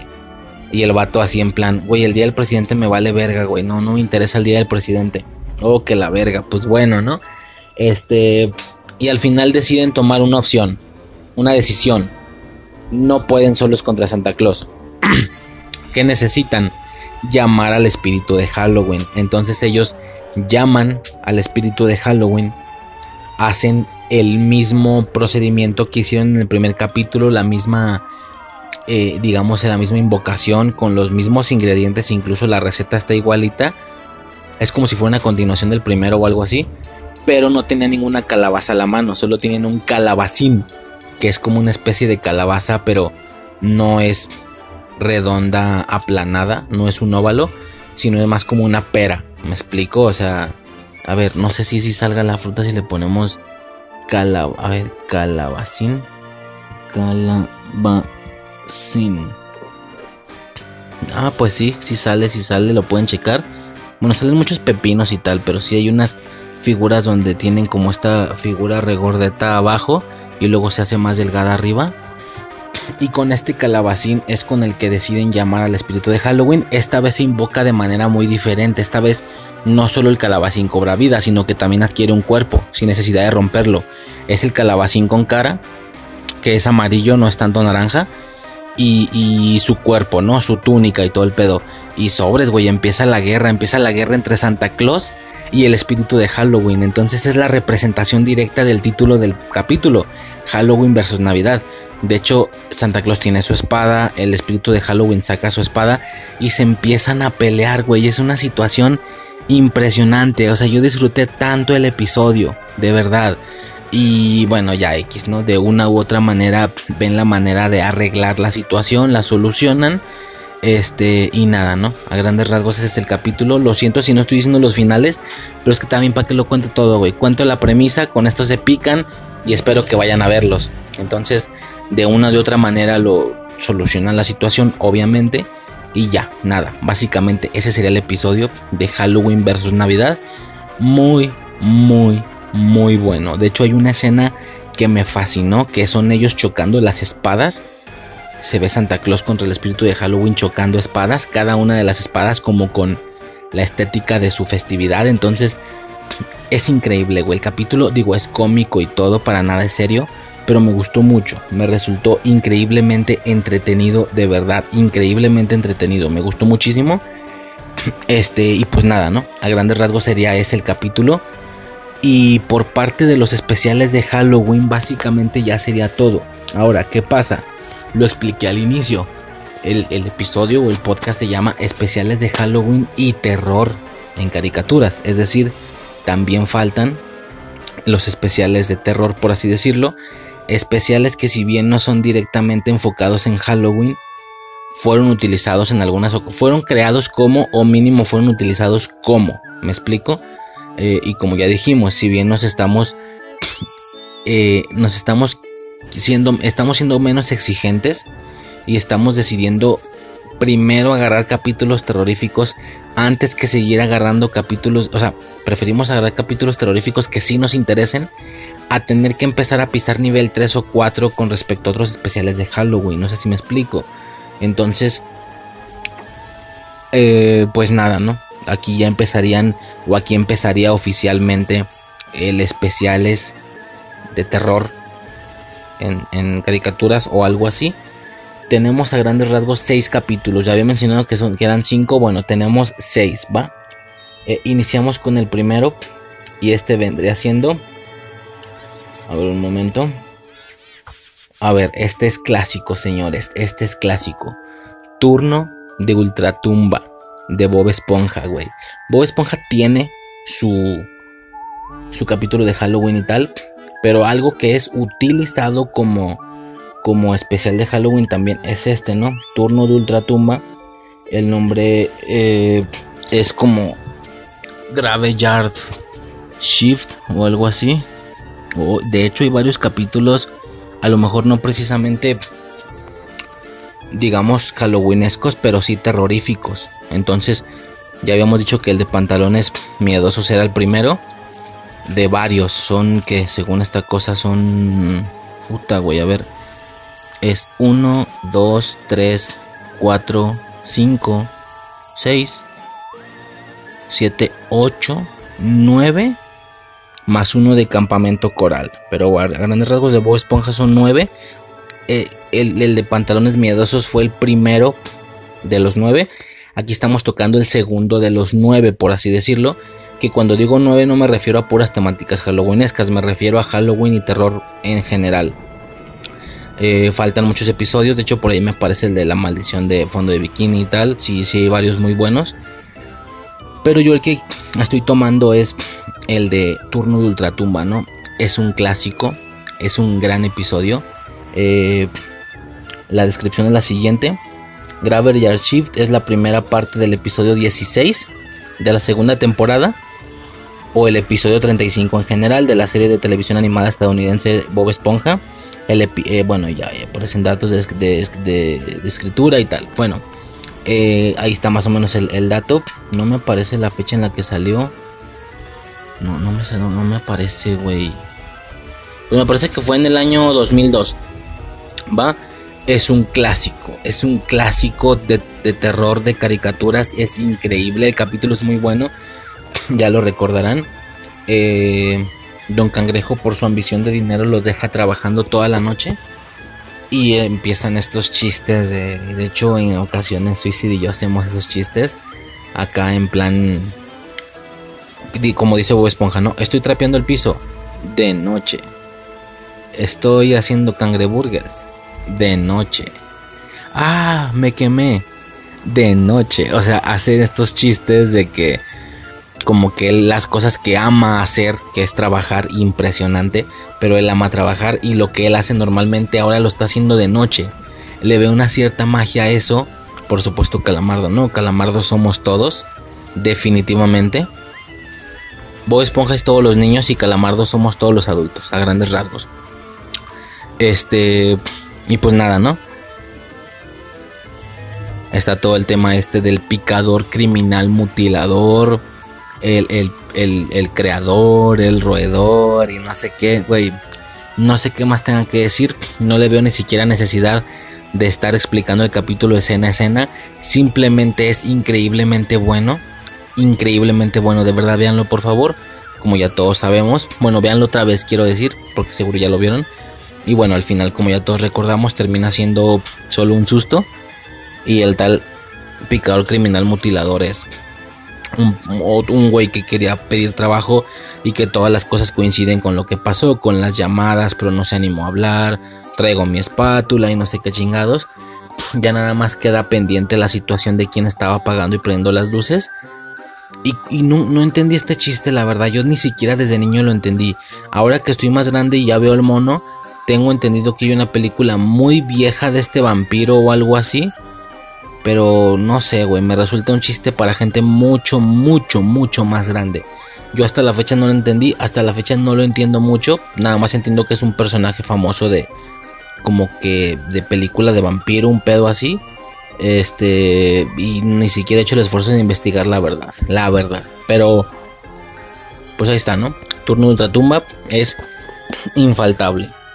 Como capítulos terroríficos de de Bob Esponja, ¿no? Eh, un segundo episodio que, tengo, que tengo aquí en lista. De hecho, ya empezamos, ya directamente vamos a tocar dos episodios de la misma serie. Y son Jimmy Neutron. Jimmy Neutron ya tiene su, especial de Halloween. Lo tocamos el año pasado. Pero en esta ocasión tenemos dos episodios terroríficos. ¿Sí? Dos episodios que me fascinan. Estos vienen siendo Pesadilla en Retroville. O sí, Pesadilla en Retroville. Mm, que es Basic. Ah, no, perdón. No, no, no, no, no, aquí ya valió verga. Pesadilla en Retroville es el de Halloween. Aquí la cagué. Ok, ya vi dónde está el pedo. ¿Sabes qué pasa? Que el capítulo de Halloween en inglés se llama Nightmare in Retroville. Pesadilla en Retroville. Y el del Pijamatron 3000, que es el que estoy agarrando ahorita. Si se acordarán, el de la pizza con cara volando y tal. Se llama Sleepless, Sleepless in Retroville. Que es una especie de traducción a pesadilla también, pero refiriéndose a pesadilla al soñar, al dormir. Como durmiendo en Retroville o algo así. En inglés los capítulos son muy diferentes. Nightmare in Retroville, Halloween. Y Sleepless in Retroville, Pijamatron 3000. Pero al hacer las traducciones, el de Halloween lo pusieron como pesadilla en Retroville. Y luego este le pusieron pesadillas en Retroville, nada más en plural, güey. O sea, está difícil el, tema ahí, ¿no? Pero entonces por eso me estaba empezando a leer el de, el de Halloween, como que me friqué. Pero bueno, ya lo tengo bien. Pesadillas en Retroville. Es el capítulo número 14 de la primera temporada. A grandes rasgos, Jimmy invita a sus amigos a una pijamada, ¿sí? Esto eh, por, situaciones de... No, no sé, creo que no explican esto. Ah, 9000, no es 3000, es Pijamatron 9000. Y nada, Jimmy les tiene preparada una gran velada, una gran manera de pasar una pijamada. Y esto es que hizo una máquina, un experimento que se llama el Pijamatron 9000. Que a grandes rasgos hace tres cosas, ¿sí? a grandes rasgos hace pizzas, como la pidas, te saca almohadas, almohadas específicas para pelea de almohadas, unas como redondas, y cuenta historias de terror. Hace un holograma con una cara terrorífica, la cual, el cual cuenta historias de terror, según ellos, porque estuvo bien pedorra. Hacen uso de, tres, de las tres funciones del pijamatrón, no sé si tuviera más, y se tiran a dormir, ¿no? ¿Qué pasa? Carl se levanta con hambre a pesar de que habían comido un chingo de pizza, que por cierto, qué asco. Pizza con chocolate y anchoas, una mamá así, güey, ¿de qué me estás puto hablando? No mames. Pero bueno, se levanta, le pica lo pendejo a la máquina y según la explicación de Jimmy, la máquina hizo la combinación de dos de los conceptos. Combinó la pizza con las historias de terror y esto genera una pizza flotante con cara que los empieza a atacar. De hecho, poco después la máquina ya sin ningún tipo de indicación vuelve a sacar, pero esta vez combina las almohadas con las historias de terror y salen almohadas también con cara y que se pueden mover y tal, ¿no? Hay una persecución ahí, hacen un plan para derrotarlo, ven la manera de que le pegue el sol y se lo carga la verga, ¿no? Y al final hay una especie de chiste curioso porque al final te demuestran que no, que siempre fue una pesadilla de no sé quién. Ah, entonces no pasó nada. Pero siempre sí hay pizzas siguiéndolos. No, y luego que no, que otra persona estaba soñando. Total que se van de sueño en sueño como si fuera una especie de Inception. Y al final el que estaba soñando era la pizza. Era una especie de realidad alterna donde lo que existen son las pizzas con cara voladoras. Y donde los niños no existen. Entonces el vato se despierta y le dice a su esposa o algo así. Tuve una pesadilla, soñé con niños. Había uno gordo, uno muy cabezón y uno muy raro. Y la morra les dice, tranquilo cielo, los niños no existen. Ya vete a dormir. Se duermen y hasta pasa un gato pizza, güey. Es como súper... O sea, no es en sí terrorífico, pero es como creepy. Es como, güey, Ah, o sea, al final era la pizza la que los estaba soñando y Jimmy no existe o como... No, güey, o sea, pero gran episodio. Es muy, muy buen episodio, la verdad. Eh, el segundo episodio de Jimmy Neutron, que tengo aquí, que ahora sí ya no va a haber problemas, es Phantom in Retroville. Es decir, el fantasma de... No, Phantom in Retroland. El fantasma de Retrolandia. Es la primera parte de dos. El segundo es mi hijo es un hámster y no sé qué. Algo X que ya no tiene mucho mucha importancia. Sí, a grandes rasgos, eh, empieza con la explicación del péndulo, de cómo la, la Tierra se mueve y, y, el péndulo se va a mover de un lado a otro hasta tumbar una ficha de dominó. Nick cuenta la historia del fantasma de Retrolandia. Total que terminan todos yendo para comprobar la historia.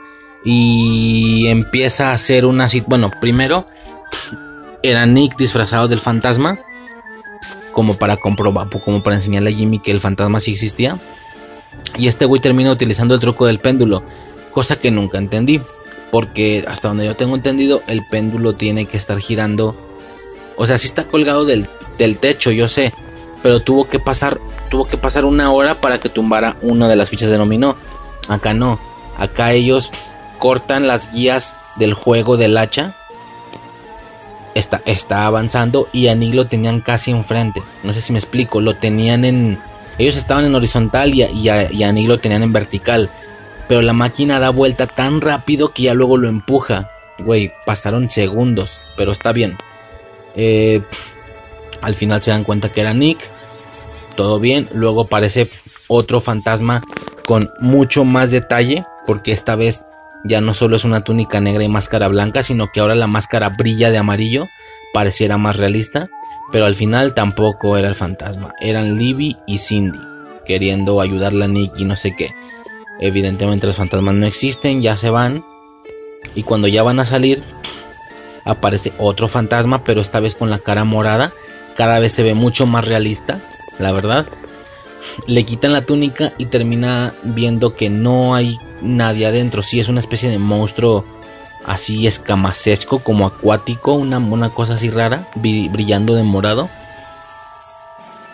Estos güeyes salen corriendo y al final tampoco era el fantasma real. Eran el padre y la madre que querían castigar a Jimmy porque se salió de noche intentando engañarlos con un holograma en su cuarto. Sí, que se jodió y que también aparecían él jugando juegos y así. Y al final termina apareciendo el verdadero fantasma, es decir, el verdadero fantasma sí existía. Y esta vez luce igual que como los otros intentos habían lucido, pero esta vez no tiene túnica negra ni es ni es sólido. Eh, todo en su mayoría es un fantasma blancuzco, así como de vapor, no sé, un fantasma, ¿no? Y está chido. El capítulo es también muy, muy chingón. Se emitió el 25 de octubre del 2002. Me parece que es el capítulo 7 de la 7 u 8, como siempre, la misma más de siempre. Es el capítulo 7 o el capítulo 8 de la, de la primera temporada. Y pues nada, ahí está, ¿no? El tercer capítulo terrorífico está muy chingón, la neta. A mí es que a mí me gusta muchísimo Jimmy Neutron. Me gusta muchísimo de verdad. Y el capítulo estuvo muy, muy bueno. Eh, como... A ver, ¿cuántos llevamos ya? Es... A ver, los dos de Jimmy, el de Bob... Es, ah, no, güey. ¿Qué pasó aquí? A ver. Un momento. Un momento. Ahí escuchen la musiquita halloweenesca de fondo. Eh, a ver, un momento, un momento, un momento. El siguiente capítulo es uno que también fue una selección de Suicide. Es algo que ella definitivamente eligió en su momento al hacer la preparación del podcast. Ya... Mm, eh, ah, cabrón, verga, güey, se me olvidó ese. Qué desastre. Ok. Es que es la bronca, güey, que como no los anoté todos, ya se me olvida qué vimos y qué no. Lo siento, de Mansión Foster, que es una caricatura que le gustaba mucho a Suicide, le sacamos dos capítulos, uno terrorífico y uno de Halloween. Yo creo que es el único que tuvo ambos episodios en este mismo podcast. Sí, ¿no? Creo que sí. No por, no por cabrón, sino porque Bob Esponja ya habíamos, del de Halloween ya habíamos hablado el año pasado, Jimmy Neutron lo mismo. Verga, güey, ¿por qué se me fue el pedo? Bueno, X, digo los dos rapidísimo. Primero tenemos el de Mansión Foster Halloweenesco, que este sí iba en la primera sección, pero valgo super verga. A grandes. Eh, a grandes rasgos es un capítulo donde es Halloween, pero por alguna razón todos eh, se empiezan a hacer como zombies o algo así. Este ya lo tengo súper difuso, lo vi solo una vez y creo que fue el primero que vimos de todos. Yo creo que este sí ya lo habremos visto hace un mes o algo así. Este, por lo que es ahí un, pequeño desastrito, pero a grandes rasgos todos empiezan a ser zombies mientras al morro de la mansión no, lo no le dejan comer dulces, ¿sí? Porque se pone muy loco. Y en algún momento, en algún momento específico donde es necesario eh, o que les va a ayudar. Ese fue un giro que me gustó, que en algún momento cuando ellos ya necesitan empezar a combatir contra los monstruos, por así decirlo, contra los zombies, le dan dulces al morro para que se ponga todo hiperactivo y salva el día el morro, ¿no? No, perdón, no tengo nada más que mencionar en este. Este sí era mucho más de Suicide, pero igual no quería dejarlo fuera. El especial de Halloween de Mansión Foster quien le gustara la serie es muy bueno, definitivamente. Sí, sí se ve que me hubiera gustado, pero yo no la vi. Para mí esto hubiera sido un nivel 3 o hasta 4, ¿eh? Pero bueno, lo eligió Suicide como dije. No tengo la manera de explicar escena escena ni de darle una, un desarrollo mayor de corazón. Lo siento. De hecho, ni siquiera tengo el nombre, güey. A ver, esto ya es un desastre. Igual, todo lo que no diga en el podcast va a quedar en la descripción, en la información, va, de verdad. Este. Y bueno, ahora sí pasamos con el terrorífico, que es Blue. Pero en lugar de solo decir Blue, es como Blue. Un pedo así, ¿no? Porque tiene varias O. A grandes rasgos, Blue se enferma. Y como se enferma, este pedo de que te pones blanco, que te pones todo blancuzco de la piel cuando te enfermas, lo mismo. Blue es azul, pero se hace blanco el güey. Entonces, con su forma recta que tiene, parece un fantasma. Entonces se pone a asustar a... O sea, él solo enfermo, él solo camina, todo, eh, digamos, ¿cómo se le puede llamar? Como perdido, digamos, él va como... como... desconcertado, no sé cómo explicarlo, desubicado, porque va todo enfermo. y total que asusta a toda la mansión, a todos los amigos imaginarios y tal. Los asusta porque piensan que es un fantasma, ¿no? es a grandes rasgos la, situación del capítulo, pero el capítulo sí es muy terrorífico. Creo que está lloviendo y están cayendo truenos o algo así, no me acuerdo. Pero sí es muy terrorífico. Lo siento por lo vago de la explicación de ambos episodios. Pero es que estos serán realmente como más de suicidio. Pero bueno, no quería dejarlos fuera. Ahí están, ¿no? Tanto el de Halloween como el terrorífico. de corazón no tengo la información. De veras que valgo verga. Del de Blue sí la tengo. Se supone que es el 13 de la primera temporada. No tengo mucho más, ¿va? Y esto ya nos dejaría con dos episodios. Con los últimos dos episodios de este podcast. ¿Sí, no? Técnicamente con tres. De alguna manera vendrá siendo tres episodios. Me los aviento rapidísimo, ¿sí? Primero que nada tenemos eh, el de las chicas superpoderosas. Lamentablemente o tristemente de alguna manera, las chicas superpoderosas no tienen un especial en sí de Halloween. A ver, sí lo tienen, pero ya es de las chicas muy, muy nuevas. Algo que nosotros no tenemos en recuerdo, no es algo que tenga un significado nostálgico. ¿Podemos verlo como algo nuevo? Pues sí, ¿por qué no? Tal vez en un futuro. Aquí me parece que las chicas tienen cinco especiales halloweenescos pero del tercero en adelante ya son súper nuevos, así de que 2016, 2017 y 2018. Tal vez en algún futuro lo toquemos, pero de momento tenemos que tocar los que son utilizados, los primeros dos, que son utilizados como capítulos de Halloween, pero realmente son terroríficos. De hecho, son la primera y la segunda parte del mismo episodio de alguna manera. Y estas dos partes son, bueno, es el episodio 5 de la primera temporada, según, según.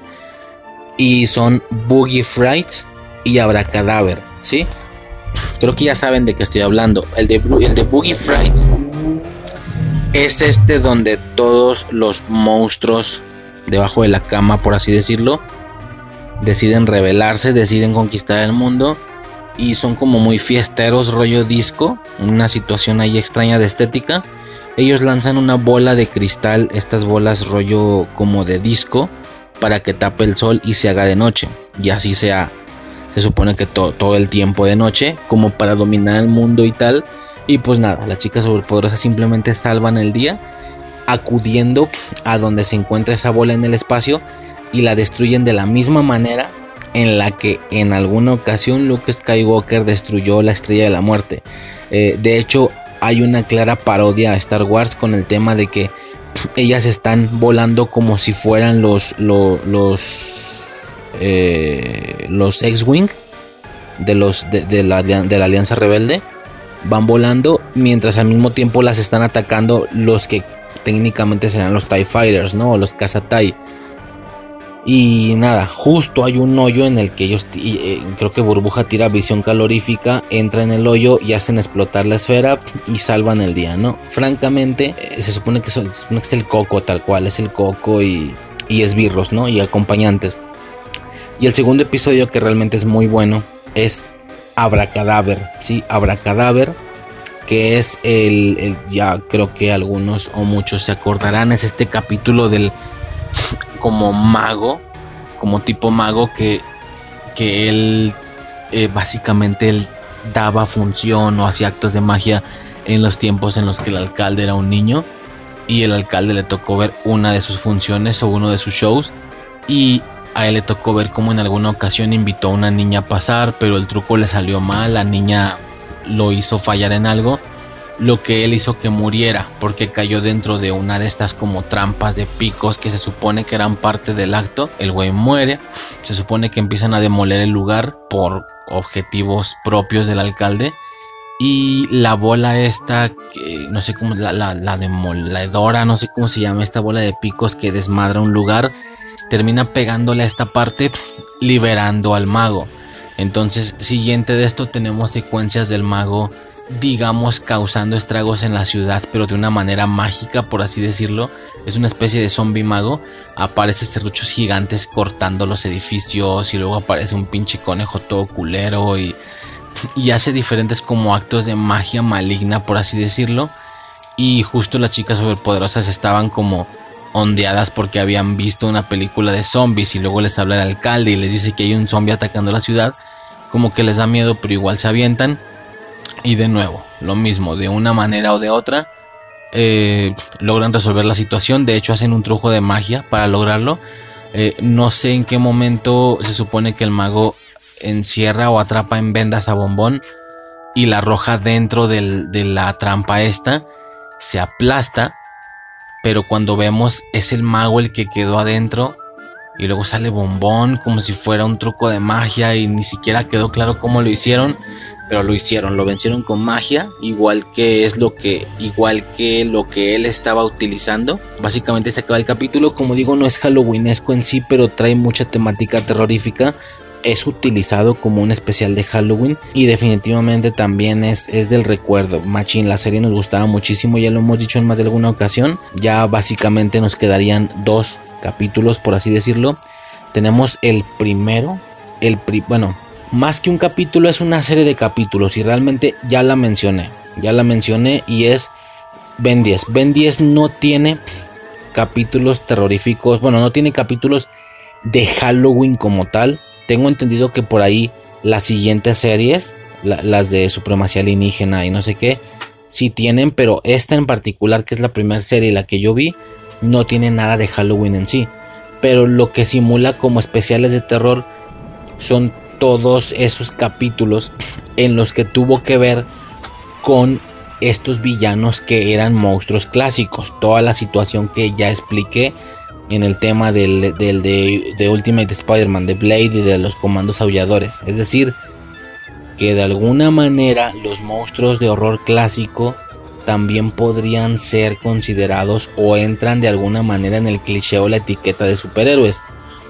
Él tiene tres villanos, el hombre lobo, la momia y el Frankenstein, que es como su líder, el que los gobierna. Este señor le tumba el ADN a los tres y logra convertirse en esos héroes y los agrega a su reloj, ¿no? Eso estuvo muy cabrón, estuvo muy perro. Y a grandes rasgos es como que la parte terrorífica de Ben 10, que es lo más que... Y ni siquiera terrorífica en sí, Sigue habiendo mucha acción, mucha pelea, pero simplemente porque son monstruos de horror clásico, básicamente.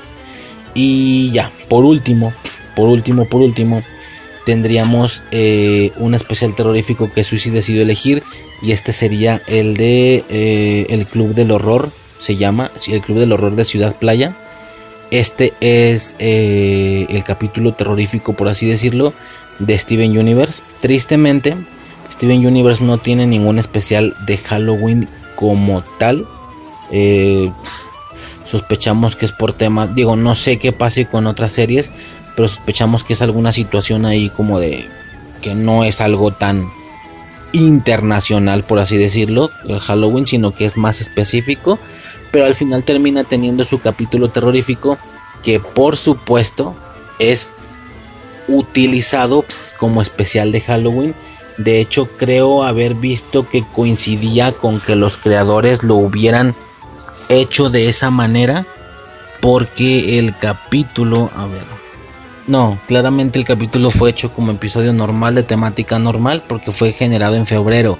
Se emitió por primera vez el 12 de febrero de 2015. Nada que ver con octubre. Pero bueno, es utilizado como especial de Halloween por lo que veo en información. Tal vez claramente es el episodio que sacaban en octubre y tal. Y pues a grandes rasgos el Club del Horror como, lo, como se menciona. No me acuerdo, el güey este que es como investigador de... ¿Eh? Ronaldo. Ronaldo que es como el, tipo investigador de los... De cuestiones ahí paranormales. Tiene un blog y todo el pedo, las cosas raras de Ciudad Playa y no sé qué.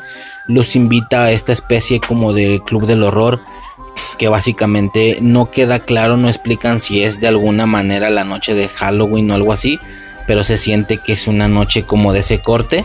De hecho está disfrazado el güey como de vampiro o algo así.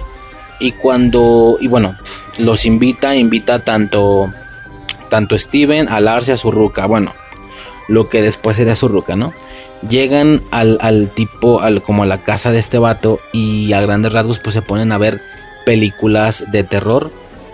Hay unas cuestiones ahí graciosas con el tema de que Steven le da un chingo de miedo y el güey no es capaz de ver las películas y se pone atrás del sillón y, la toma nos muestra que él está viendo la película, pero luego la, toma se aleja y el güey está atrás del sillón completamente inerte sin querer ver la película y bueno, hay un par de chistes de eso y como toda noche terrorífica, la situación posteriormente se empieza a complicar eh, solamente que ya no recuerdo mucho. ¿Te acuerdas qué pasaba?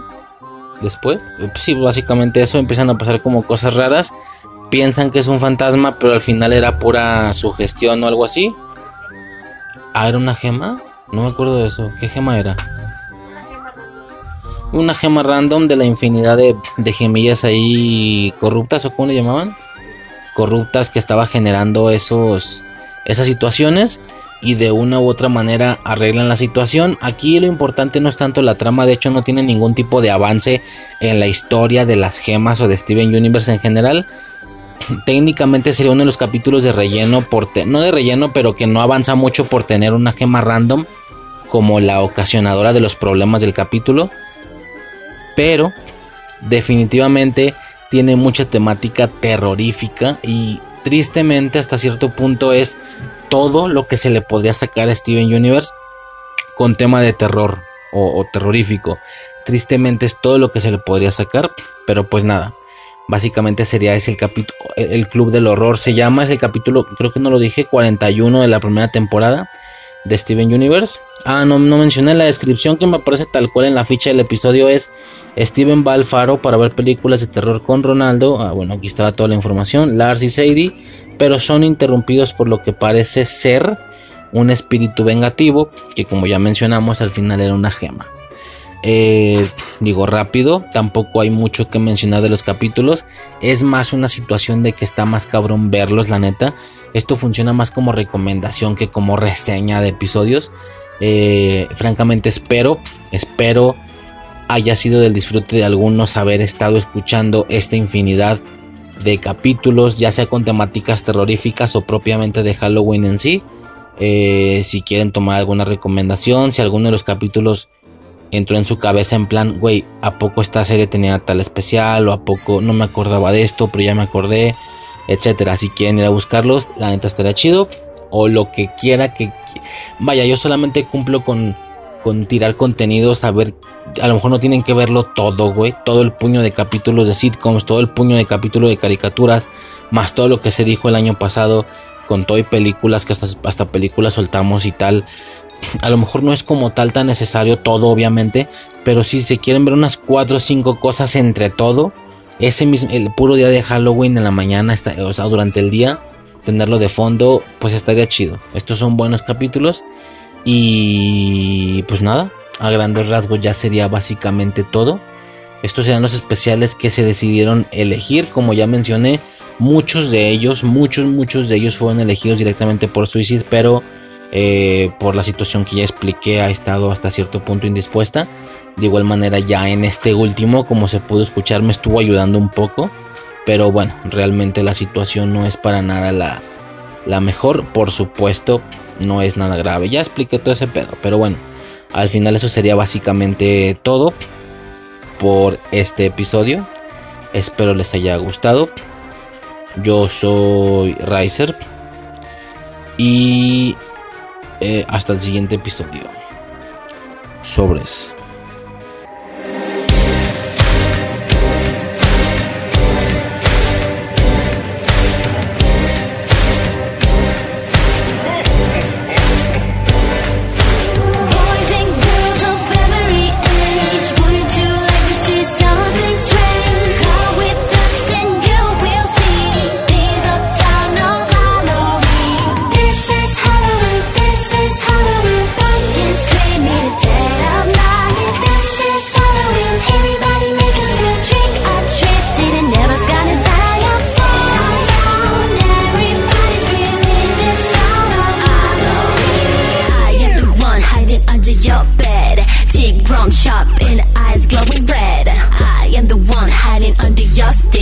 fingers like snakes and spiders in my head.